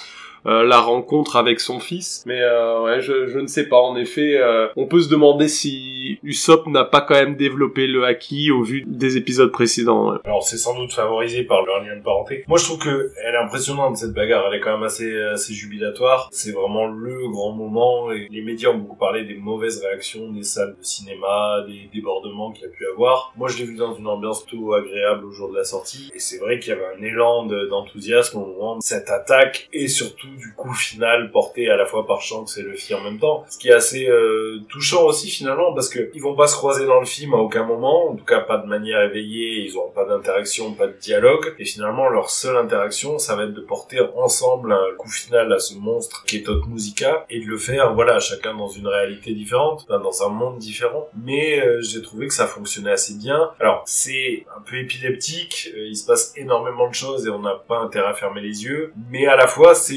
justifié par le fait que les attaques se passent en même temps dans les deux mondes. Donc ça se tient et ça aboutit vraiment à un truc qui est en termes d'animation très chouette, avec une espèce d'attaque qui prend une forme de tigre, hein, je crois de mémoire, entre l'attaque de Luffy et l'attaque de Shanks, et qui est assez euh, assez spectaculaire. On n'a pas parlé de Top Musica, qu'est-ce que vous avez pensé peut-être du design du monstre, qui va d'ailleurs évoluer, puisque à un moment il absorbe euh, plus ou moins Uta et va donc se transformer encore dans une forme un peu plus évoluée. Qu'est-ce que vous avez pensé de Top Musica? Alors, juste pour rebondir ce que tu disais sur le combat final, c'est vrai que là, une nouvelle fois, la musique, ça aide aussi vraiment à, être immergé dans le combat. Et euh, sur Tot Musica, euh, en tout cas, le, le monstre, C'est vrai que quand on voit la forme finale comme ça, on se demande vraiment si ce n'est pas une des armes antiques. Bon, pour le moment, on n'a pas de réponse, mais euh, ça s'y prête en tout cas. Ah, Moi, le visuel de cette musical, je le trouve assez bien réussi. De par sa taille, déjà, elle est gigantesque. Et une forme un peu, euh, enfin, je dirais, clownesque, obscure, assez inquiétant.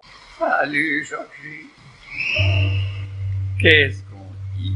Salut, clown. Oh, dis-moi bonjour. Est-ce que tu veux un ballon? On se doute qu'il est malfaisant. Voilà, on comprend pas trop ses intentions, on se doute que c'est une sorte de démon, et pourquoi il veut tout détruire, etc., on ne sait pas bien. Mais euh, en tout cas, son para-design, il rend bien. On voit qu'il dégage une puissance, on voit qu'il est inquiétant, on sait pas vraiment pourquoi, mais... Euh... Oui, c'est une espèce d'énergie négative pure. Bonjour à tous, bienvenue dans Enquête d'esprit. C'est une réalité plus sournoise que tous les virus, plus dangereuse que toutes les épidémies, plus contagieuse aussi que toutes les infections, mais elle est rarement évoquée et encore moins prise au sérieux. Cette réalité, ce sont les forces du mal sous toutes leurs manifestations. Mais du coup, peut-être que je peux trouver un peu dommage, parce qu'autant le film, il est anti-manichéen, par exemple, dans le personnage d'Uta, je crois que c'est une petite princesse toute gentille au début, et non, ça c'est sympa. Comme dans tout l'univers de One Piece, finalement, on parlait de deux côtés de la marine, de deux côtés de la piraterie. Bah là, par exemple, dans ce méchant-là, bon voilà, il en faut aussi, mais euh, c'est un peu le méchant méchant. Je trouve que ça fonctionne plutôt bien. Moi, il y a quelque chose qui m'a un peu fait penser à Soul Eater. Je trouve qu'il y a un peu quelque chose de Soul Eater et de Fire Force, du coup, dans ce design un peu fantôme, un peu masqué, un peu monstre, piano, qui fonctionne, voilà, pas mal. Ça fonctionne très bien aussi avec la musique Tot Musica de Halo. Et effectivement, le coup final est impressionnant. Et puis, on arrive donc à ce moment beaucoup plus euh, tragique et touchant du film qui moi m'a pour le coup vraiment touché émotionnellement ça ça a fonctionné sur moi où eh bien euh, bah, ils vont battre effectivement le monstre éliminer la menace mais euh, réaliser qu'il est trop tard parce que Uta est sur le point de mourir et que donc tout le monde va rester coincé dans le monde des rêves pour toujours. Et donc Shanks va essayer de donner en urgence à, à Uta un médicament pour l'aider à dormir mais euh, Uta va préférer réveiller tout le monde avant qu'il ne soit trop tard. Alors on a une intervention, on va pouvoir en parler euh, avec toi Antoine d'ailleurs, de la marine qui va essayer d'intervenir et que Shanks va tenir à distance avec le Haoshoku, donc le Haki des rois. Reste que Uta va libérer l'intégralité des spectateurs en chantant une dernière chanson. Il y a un flashback qui intervient un peu avant, mais qui prend tout son sens ici, où on va retrouver Shanks au moment où il recueille Uta, c'est-à-dire au moment où il la trouve dans un coffre et qu'il va décider de l'adopter alors qu'elle n'est qu'un petit bébé, ce qui fait immédiatement référence à la découverte de Shanks par Roger, qui le trouve aussi dans un coffre au moment où il le recueille. On voit ça aussi dans le film. Ça, un petit bébé. Oh, je me demande ce qu'il fait là. Hein, qu'est-ce que... Oh. Ah. Je ne peux tout de même pas le laisser tout seul ici, ce petit ne survivra pas. Tu veux bien venir avec moi? Mais qu'est-ce que tu veux?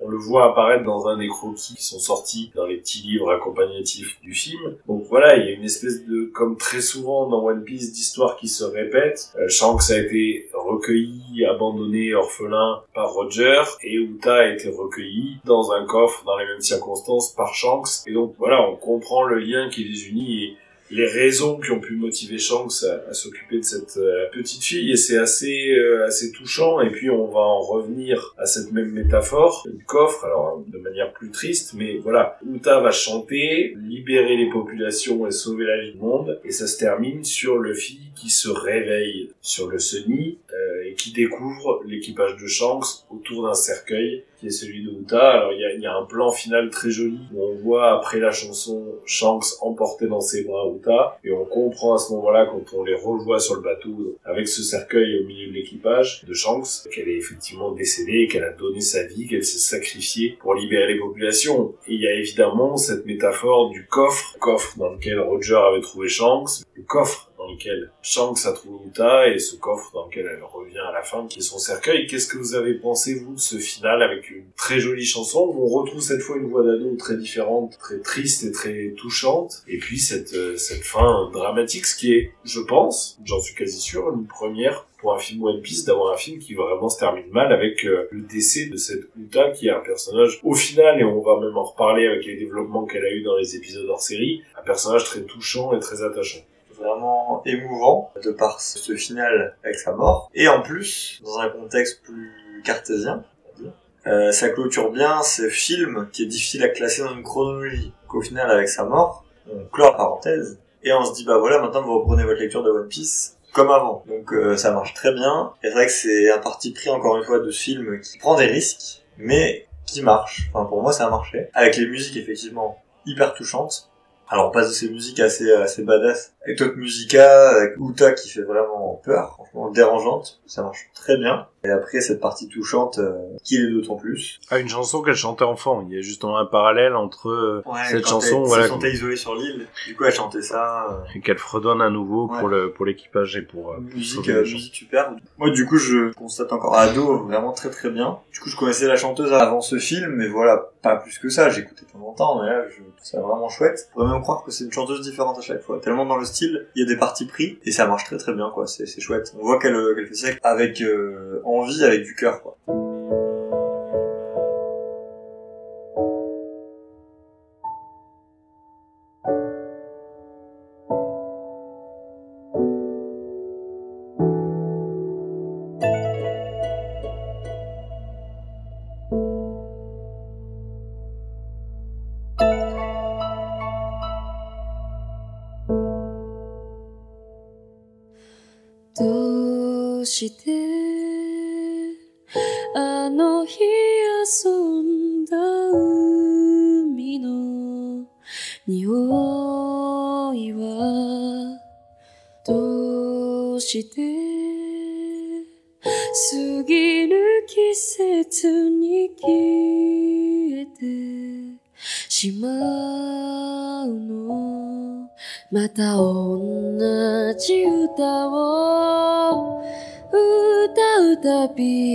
あなた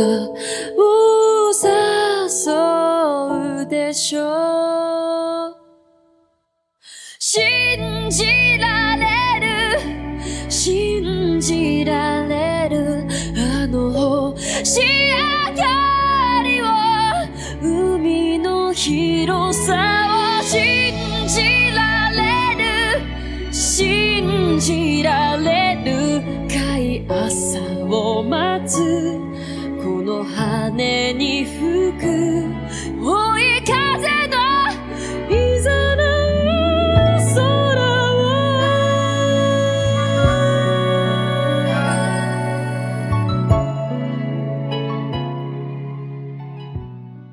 la fin très touchante. euh, on n'a pas envie d'y croire que euh, justement elle est morte. Pour ma part, j'ai encore des doutes parce qu'au final, ce plan, on voit Luffy se réveiller. Je pense comprendre au loin qu'il voit le cercueil et qu'elle Oui, est morte. Mais on a vu les réactions de Luffy par le passé, euh, juste pour des amis qui étaient blessés, ou par exemple avec Ace quand il est mort. Et là, sa réaction, bah, il ne pleure pas. Il y a quelque chose où on se dit, est-ce qu'elle est vraiment morte ou pas? Moi, pour ma part, je ne suis pas vraiment certain. Alors, à ceci près qu'il y a quand même cette réaction de Luffy où la question est de savoir s'il va parler à Shanks ou non. Et de mémoire, hein, il me semble qu'il refuse et qu'il dit, bon bah, on les laisse partir, quoi. Mais je, me demande si au final c'est pas Shanks qui décide une nouvelle fois euh, de lui-même de partir parce que Luffy il est encore inconscient après le combat, il se réveille vraiment quand le bateau est parti. Donc est-ce que c'est pas Shanks comme sur l'île de Kaido qui décide il est encore trop tôt, euh, peut-être qu'il n'est pas encore prêt pour m'affronter, je... lapsus révélateur je pense, mais pour pouvoir euh, rediscuter au moins avec Shanks, je ne sais pas. Oui, moi ça, ça a fonctionné sur moi. hein. J'ai versé ma petite larme pour ces dernières minutes et pour la triste disparition d'Uta. Je trouve que la chanson est très belle, la fin est très touchante. Même Oshi dans la VF s'en sort bien. Le parfum de cette mer me rappelle l'innocence et l'insouciance. Chaque matin, je pense à hier, je cherche encore le sens de mon enfance. À chaque fois que ces mots frôlent ma voix, je pense un peu à toi, tu vois. D'un côté,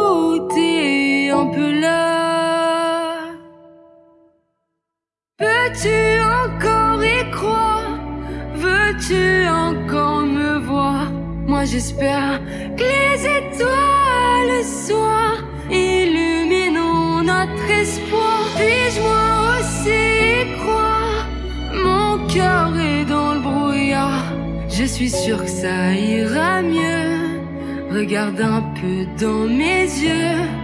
Tu verras qui nous imagine tous les deux.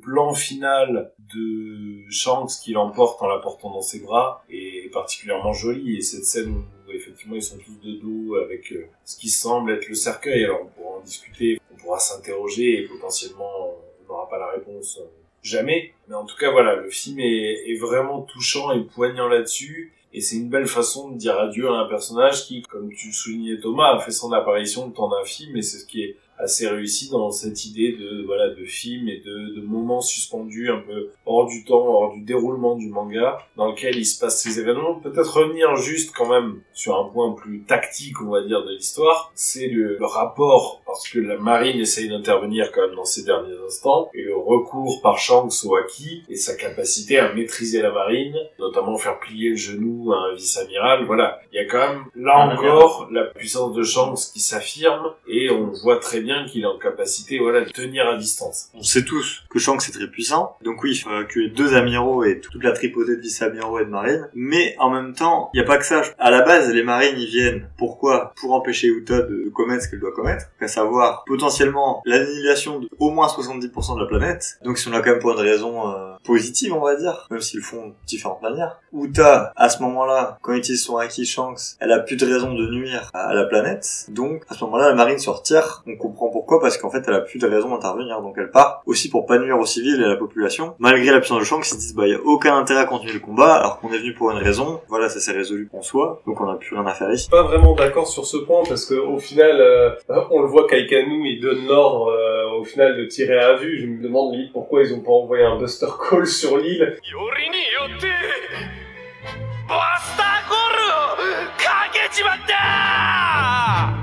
Peut-être c'est justement parce que les gens étaient emprisonnés dans les rêves aussi ailleurs, mais euh, je, je trouvais ça très intéressant une nouvelle fois euh, l'intervention de Shanks parce qu'au final dans le manga One Piece le premier à vraiment faire usage de l'acquis des rois, même si on s'en rend pas forcément compte, c'est Shanks pour sauver Luffy justement quand il est petit face à ce monstre marin euh, qui allait tout simplement le bouffer je pense. Et euh, avant justement cette scène, il avait déjà utilisé ce haki pour aider euh, les fourreaux rouges euh, face au taureau vert qui, euh, alors que Shanks, il me semble qu'il est quand même assez loin des côtes, il arrive à utiliser ce haki et là directement il se fige aussi, il arrête. Donc il, y a ce truc où je pense que le haki royal, bah, le, le fil il l'a clairement, mais il l'a pas encore développé à son plus haut potentiel. Quoi. Oui, puis ça fait penser tout simplement à Marineford, à son intervention à Marineford, alors ça aussi on en reparlera dans les podcasts, mais où il arrive et où il met fin à la bataille, on sent bien l'impact que peut avoir Shanks sur la marine et le, le respect et la, la crainte qu'il inspire. Ouais, là, là, je pense tout simplement qu'ils s'en vont parce que euh, ils craignent Shanks. Ils savent qu'ils feront pas le poids avec seulement deux amiraux face à tout l'équipage de Shanks.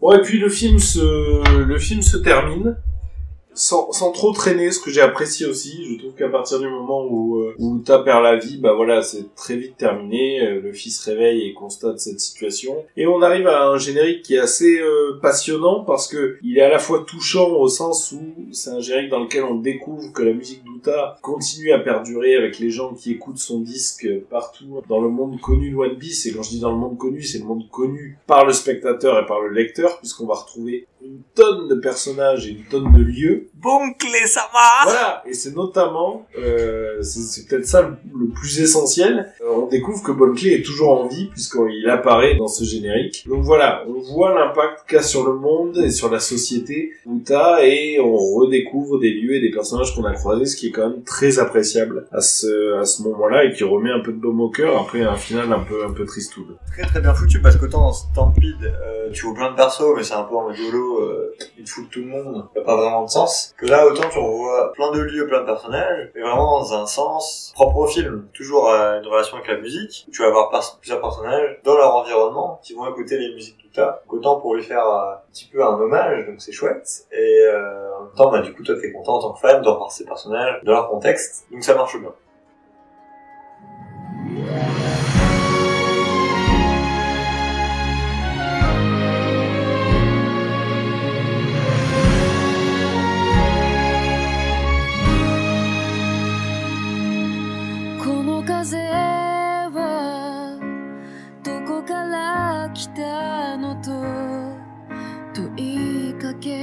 けても空は何も言わない。この歌はどこへたどり着くの。見つけたいよ自分だけの答えを。まだ知らない海の果てへと。漕ぎ出そう。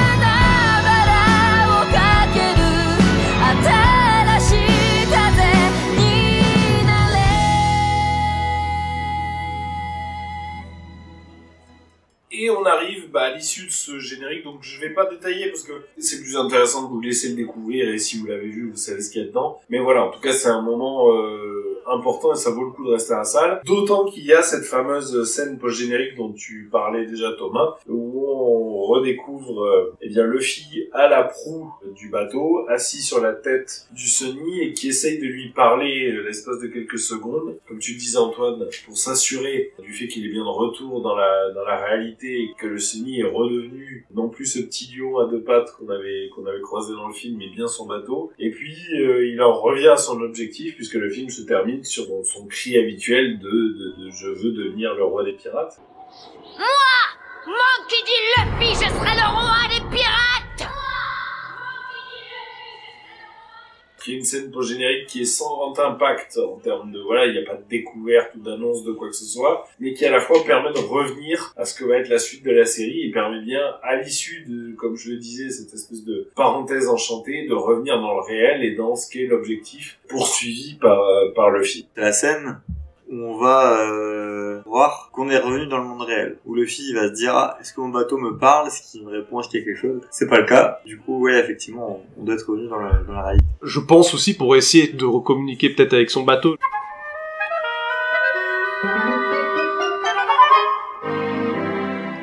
peut-être pour conclure qu'est-ce que vous retenez de ce film? Alors pour ceux qui aiment la musique, c'était bien, donc musique qualitative, c'était touchant, les scènes d'action, pour le peu qu'il y en a eu, étaient très réussies, animation très chouette, donc moi vraiment c'était vraiment le, le film One Piece, pour moi du coup numéro 1. Moi c'est vraiment mon coup de cœur, a aucun doute là-dessus. Il y en a des bien, il y en a des beaucoup moins bien, mais là c'est vraiment mon préféré.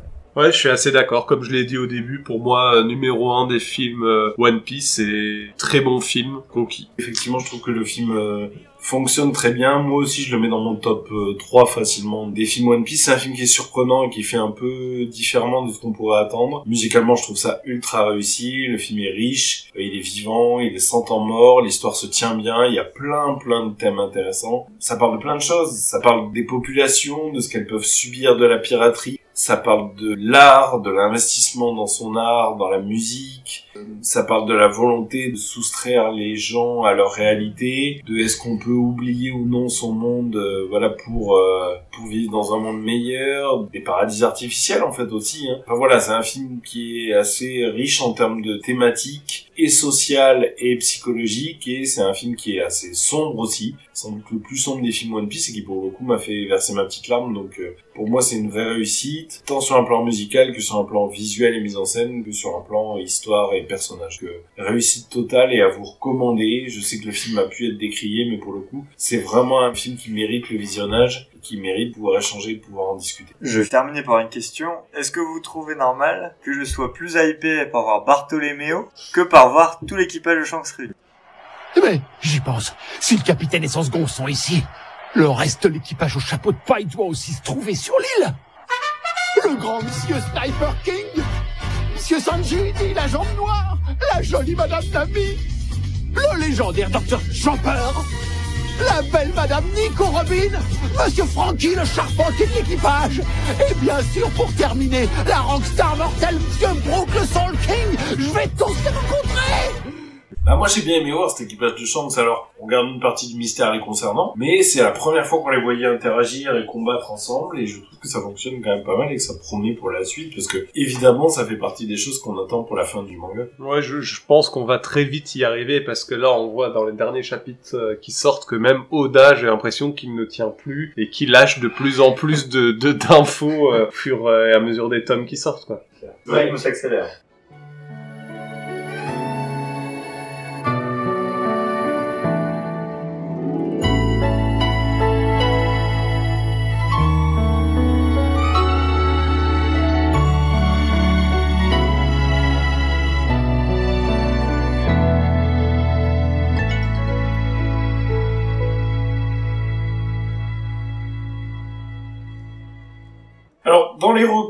Avant même de faire des vraies recommandations, il y a quand même eu deux épisodes hors série. Alors, trois même. Il y a l'épisode 1029 et l'épisode 1030 de la série qui sont dédiés à l'enfance de Shanks et de... Pardon. L'enfance de Luffy et de... Oda.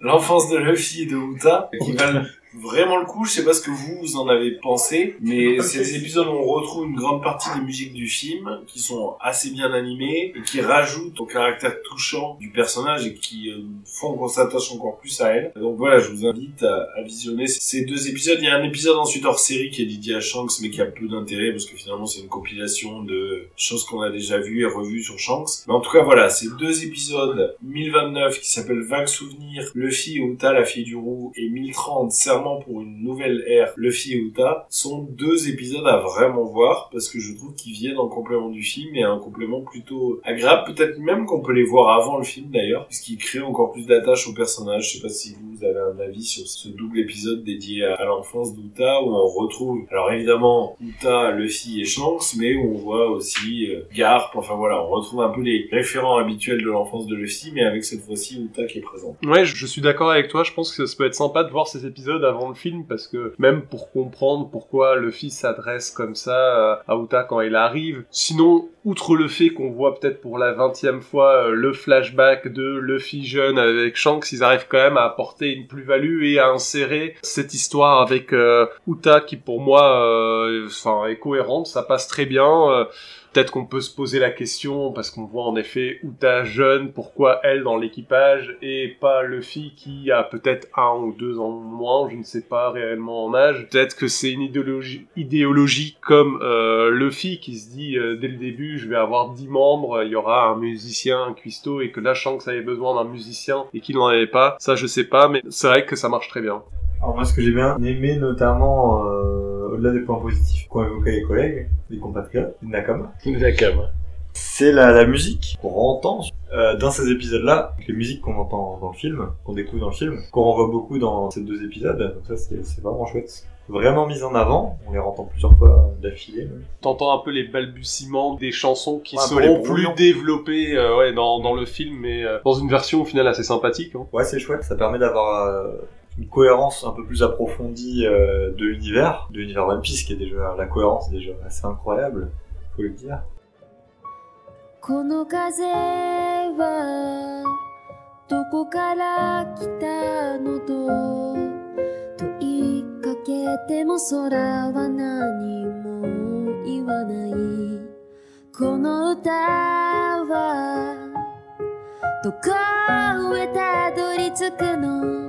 見つけたいよ自分だけの答えを。まだ知らない海の果てへと。漕ぎ出そう。ただ一つの夢。決して譲れ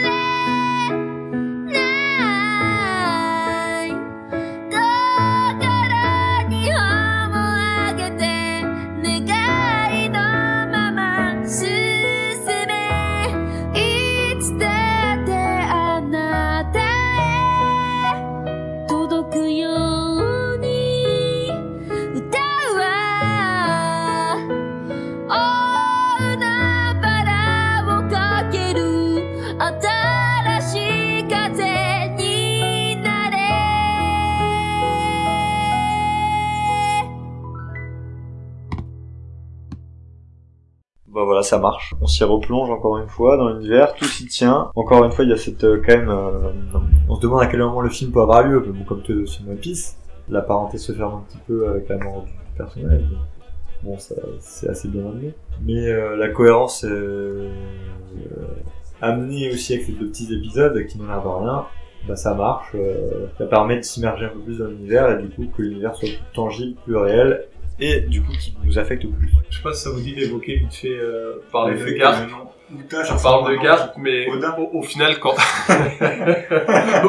Oda Uta. Non, tu, tu, tu parlais de Garp, mais ça me fait re- revenir sur ce que je disais tout à l'heure avec euh, les personnages de la marine. Quand tu regardes au final euh, Kobe, même dans le film, tu vois que c'est vraiment aussi un fanboy de Luffy. Bon, ça se comprend par son passé, mais c'est quand même un pirate alors qu'ils ils sont censés vraiment être ennemis. Quand, quand tu vois Garp qui est quand même tiraillé aussi tout le long, euh, même du manga, avec ce qui se passe avec Ace, alors que c'est même pas son fils, c'est le aussi. fils de Roger, et il lui vient en aide. Et même après Sengoku qui au final se retire, je pense que même eux ils s'en rendent compte qu'il y a quelque chose qui ne va pas, qui ne va pas avec la marine. Et ouais, ça se confirme parce que Sengoku il a un lien assez particulier aussi avec les pirates, c'est avec le frère de Don Flamingo, il me semble, euh, c'est Ro- Ro- Rocinante, c'est Don Quichotte Rocinante, Corazon. Corazon, Corazon.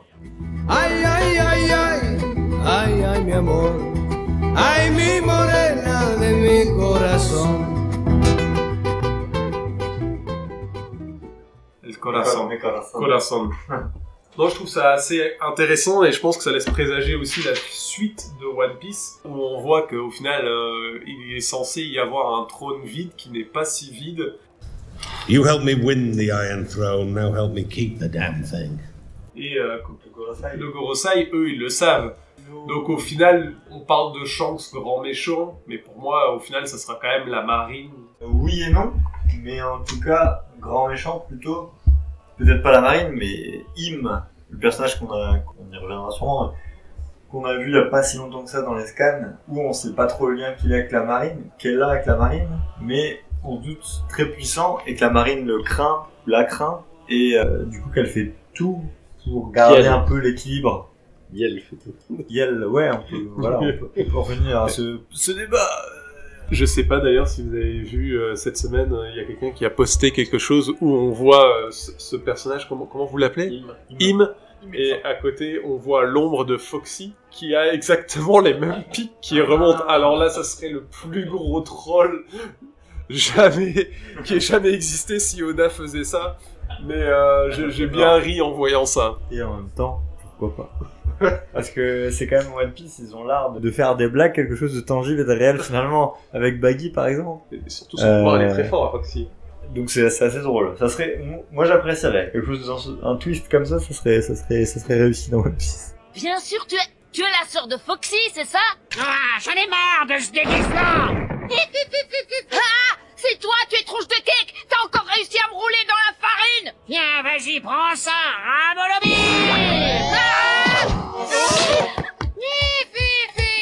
Je peux que vous inviter à voir le film et à voir ces deux épisodes dédiés à Uta et à l'enfance d'Uta dans le village de Fushia avec Luffy. 私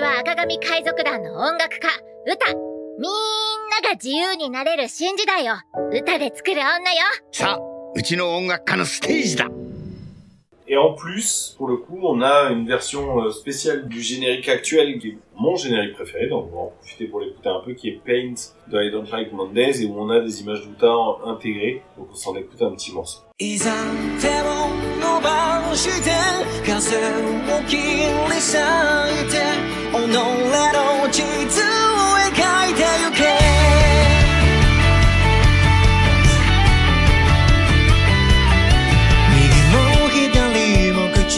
ちゃに荒れた海のような時代。築き上げた価値観さえも崩れ去ろうとした。羅針盤の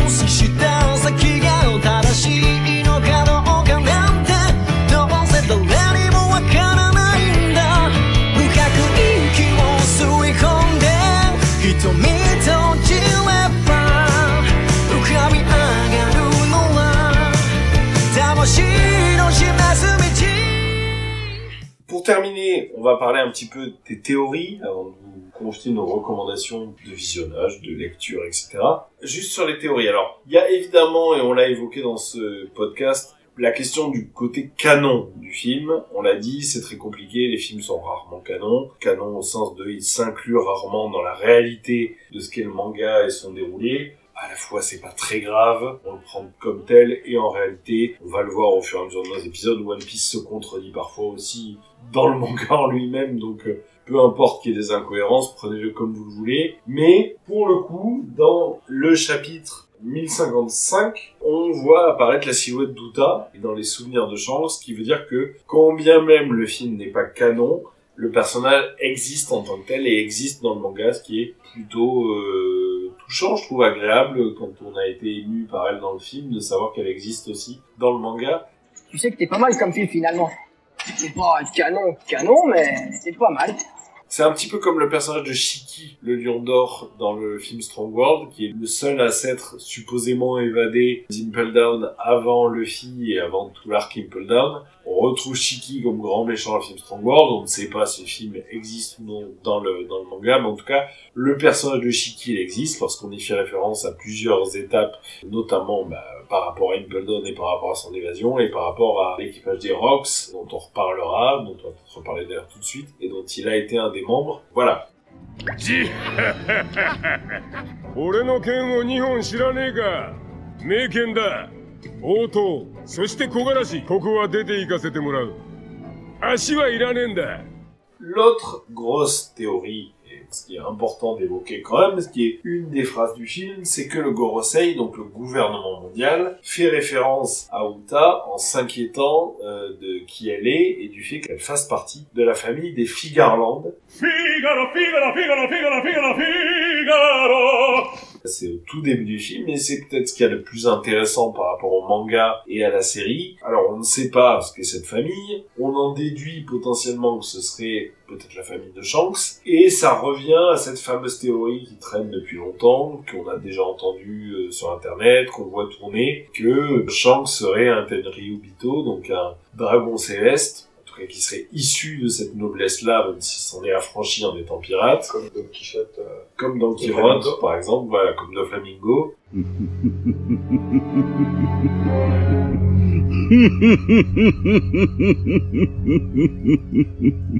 qu'il aurait été, euh, sait dans quelles circonstances, recueilli par Roger. Il y a des croquis préparatoires qui sont sortis dans Four Millions, qui sont des petits bouquins dédiés au film Red qui sont parus au Japon, et on voit effectivement sur quelques planches euh, la même scène qu'on retrouve un peu dans le film, ce moment où Roger recueille Shanks dans son coffre où il le trouve bébé,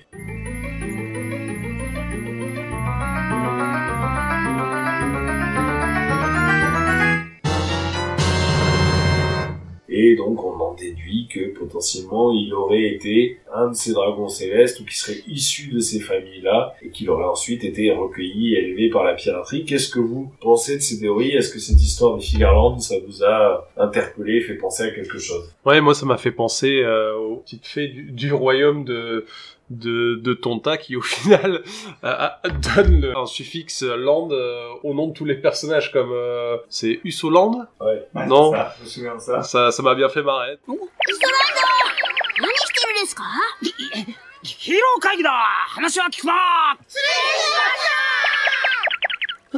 Peut-être qu'on cherche trop loin de temps en temps et, et, que la vérité est sous nos yeux, sauf qu'on les voit pas vu que un peu trop rapide. Après, la phrase y est. Effectivement, on entend le Gorosei dire euh, elle fait sans doute partie de la famille des Figarland et on voit que ça influe dans leur décision de mettre fin à ses agissements sans la tuer. Donc on peut penser que le fait qu'elle appartienne à une famille qui serait protégée et donc potentiellement, c'est ce qui nourrit ces théories, qu'elle serait une Tenryubito, une dragon céleste, comme Shanks, même si on comprend de toute façon dans le film que ça n'est pas le cas puisqu'il l'adopte. Mais en tout cas, ça vient renforcer ces théories auxquelles on peut croire ou pas. Mais à la limite, je préfère ces théories-là à celles qui viennent nous dire que Shanks serait grand méchant de l'histoire, que Shanks serait effectivement un pirate issu de la noblesse qui s'est euh, affranchi de tout ça et qui s'est bâti contre ça. Mais oui, c'est clair. Non, c'est vrai que pour le moment, on n'a pas assez d'infos pour pouvoir euh, en savoir plus, parce qu'au final, les dragons célestes, on sait peu de choses. Hein. Euh, on sait par contre qu'ils ont également une arme, si j'ai bien compris, il faut le fruit du démon de l'eau pour pouvoir s'en servir. Pareil, je sais pas si là-dessus vous avez des théories ou pas, mais on n'en sait pas plus pour le moment. Non, non. Alors il y a la chaîne Mon Corvo sur YouTube qui est une chaîne euh, de qualité, hein, qui émet plein, plein, plein de théories et qui eux sont effectivement dans un délire. Alors c'est le principe, hein, donc on peut pas les, juger là-dessus et ils font ça très bien. Mais qui est effectivement de dire que Shanks serait un Figarland donc issu de la noblesse, que sans doute euh, Baggy le serait aussi et serait le frère de Shanks en réalité, euh, l'un aux cheveux rouges, l'autre au nez rouge, mais qui seraient tous les deux issus d'une famille noble et qu'ils auraient été tous les deux recueillis par Roger et Riley, enfin voilà, par l'équipage de Roger. Et puis euh, toute une théorie qui vient lier ça euh, à l'équipage des Rocks et à Barbe Noire en disant que bah, finalement Barbe Noire serait le descendant du capitaine des Rocks, dont j'oublie le nom. Ouais, après, il me semble que, euh, vu que Shanks c'est le plus jeune des Yonko, Barbe Noire, pardon. Shanks Ouais, et Ouais, mais que, que les Yonko, je veux dire euh, Barbe Blanche, Big Mom et Kaido, qui eux ont fait partie de l'équipage Rox. Donc ce, que- ce qui n'est pas possible pour Shanks euh, vu son Euh, âge. Non, c'est ça. Ouais. L'idée, ce serait de dire que, effectivement, l'équipe de Rox dit Xibek, Xebek, donc qui était le capitaine des Rox, cet équipage de légende qui réunissait bah, trois des futurs quatre empereurs, donc Big Mom, Kaido et Barbe Blanche, mais également Shiki dont on vient de parler, et puis Capitaine John qui est un des personnages qu'on retrouve chez, euh, ouais. chez Moria. Voilà, cet équipage de légende aurait affronté et potentiellement battu des dragons célestes, peut-être tué les parents de Shanks et qui du coup permettrait d'arriver à un espèce de finale de la série dans lequel Shanks, héritier de ces euh, dragons célestes et potentiellement euh, Baggy, donc tous deux empereurs, seraient euh, confrontés à Marshal. Noire, voilà, Marshal Dittich, qui serait lui de l'autre côté troisième empereur, l'héritier de Rox dit euh, Xibek et donc du meurtrier de leurs parents. Donc voilà, moi c'est une théorie qui me plaît bien, je trouve ça intéressant. Après, on est comme d'habitude vraiment dans l'hypothétique et on a peu de de- d'éléments qui permettent d'y penser. Si ce n'est quand même cette histoire du nom de famille de Shanks, en tout cas des Figarland, qui serait celui de Shanks, et qui viendrait justifier, ça c'est vrai, le comportement et du gouvernement et de la marine à l'égard de Shanks, qui sont quand même très indulgents systématiquement, qui refusent le combat contre lui, qui arrêtent de se battre lorsqu'on est à Marineford et que Shanks débarque, qui le laissent parler au Gorosei pendant l'arc de la rêverie où Shanks vient parler au Gorosei. Enfin voilà, il a effectivement un statut privilégié qu'on pourrait justifier par le fait qu'il est un dragon céleste. Bon, c'est une théorie intéressante, à vous de vous faire votre, euh, votre avis là-dessus.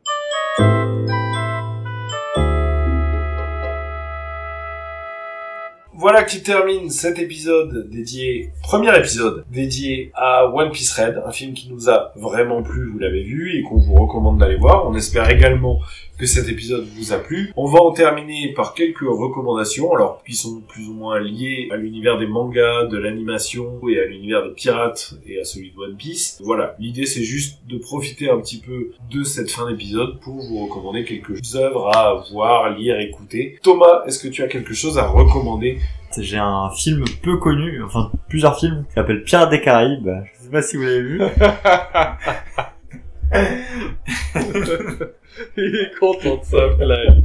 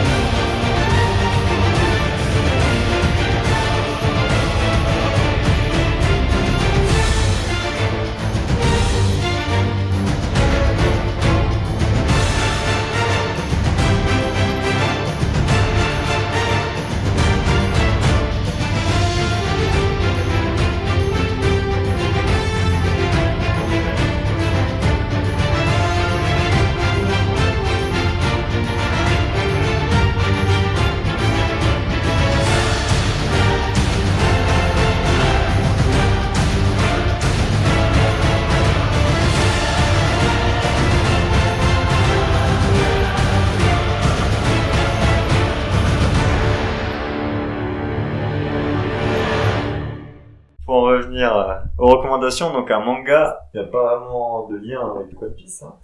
Mais un manga que moi j'apprécie particulièrement, je pense que c'est une de mes animes. Alors je l'ai pas lu. D'ailleurs, je l'ai pas vu non plus. D'ailleurs, je l'ai pas vu. J'aime beaucoup. J'aime beaucoup le- la pochette. donc un de mes animes préférés qui s'appelle Shinsekai Yori, donc en anglais From the New World.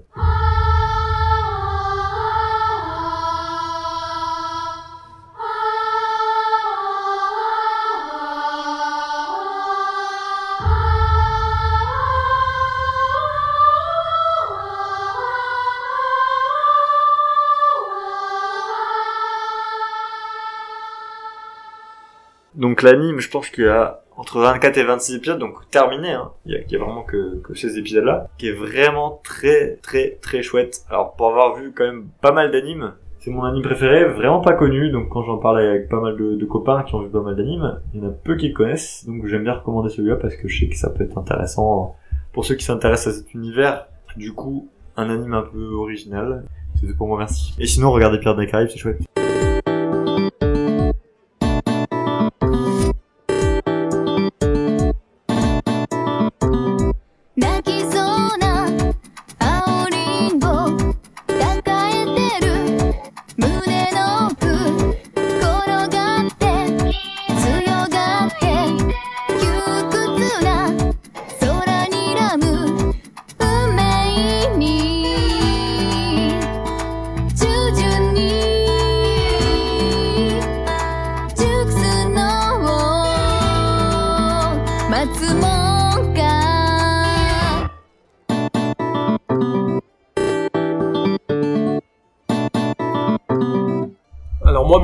Ce sera plutôt euh, d'autres animés qui sont un peu dans la même ambiance musicale. Donc pour moi, un classique, c'est euh, Kids on the Slope.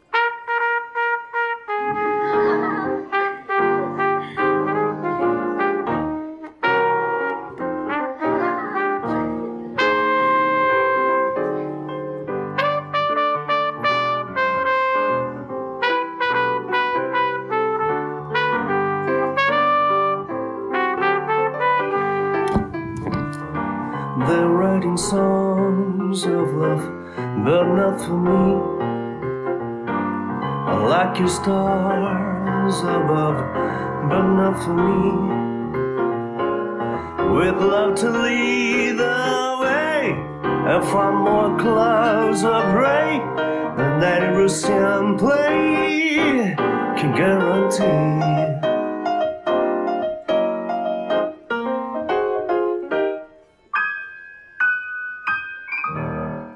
Après, il y a aussi Your Lie in April, donc en japonais Shigatsu wa Kimi no Uso.「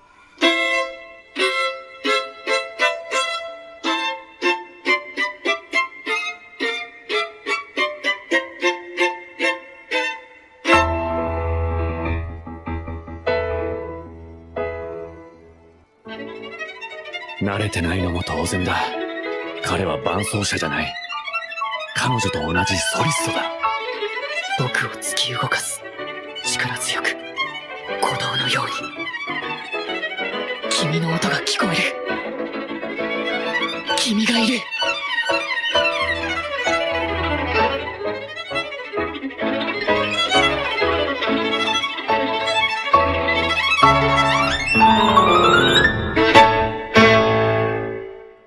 enfin, Forest of Piano, en, japonais, je crois que c'est Piano no Mori, qui m'ont beaucoup plu et que je vous recommande pour ceux qui aiment plutôt euh, des animés euh, musicaux. Pour ma part, juste une recommandation rapide. Le magazine Animeland, qui est un magazine dédié au manga et à l'animation, sort une encyclopédie de l'animation qui est passionnante parce que hyper bien faite, très exhaustive, avec tout un tas de, petits logos et de couleurs pour les styles, des fiches techniques, des résumés, des animés année par année. Et voilà, ça vaut vraiment le coup. Ça coûte 14,95€ le numéro en souple. Il y a une version reliée un peu plus luxe qui est autour de 20€ à 19,95€. Le numéro 1 couvre les années 63 à 1979. Il y a un numéro 2 qui va de 80 à 88. Il y a un numéro 3 qui va de 89 à 93. Il y a un numéro 4 qui va de 94 à 99. Et il y a un numéro 5 qui va de 99 à 2002. Je crois qu'il y a une dizaine, quinzaine de numéros qui sont prévus. Voilà. Ça vous permet d'avoir une très belle encyclopédie de l'animation japonaise. C'est très bien fait. C'est très complet. C'est très précis. Et c'est un véritable dictionnaire, une bible de l'animation donc, je vous le recommande parce que c'est à la fois l'occasion de se rappeler de choses que vous avez vues et puis l'occasion de découvrir plein de choses qui méritent d'être vues. Donc euh, voilà, il y a des notes, il y a un aspect aussi critique dans ces fiches. Donc n'hésitez pas à vous jeter dessus, c'est un bel objet. Profitez-en, c'est fait par Animeland et ça s'appelle Encyclopédie des animés très bien de parler d'animation, mais j'espère que ça parle du pire des cas. Évidemment. Évidemment, on salue Jack Sparrow s'il nous écoute. Merci à tous. Merci Antoine. Bah, merci à toi Nemo de nous recevoir. C'était un plaisir euh, de parler de ce film. J'espère qu'on vous aura convaincu pour aller le voir. Je sais pas d'ailleurs s'il est encore en salle, mais profitez-en. Il sera bientôt en Blu-ray, donc voilà, n'hésitez pas. Merci Thomas. Merci pour les pizzas.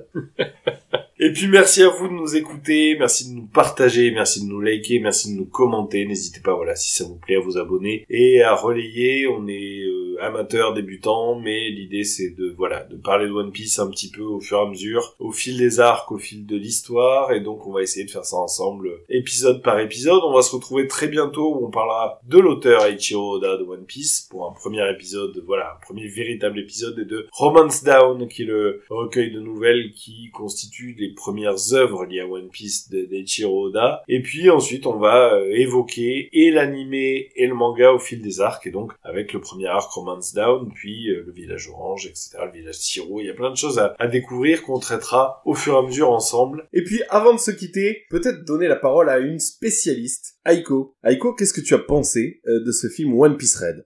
Il était très très très bien.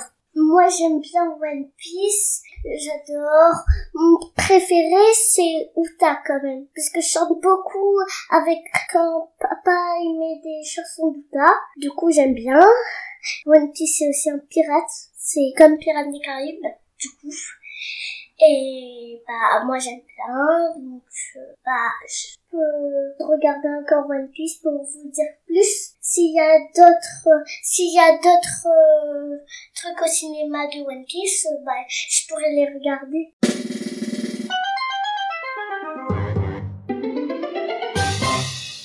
Merci à tous et donc je vous dis à très vite. Et surtout, comme dit le nom, de la romance. à très vite, bye bye.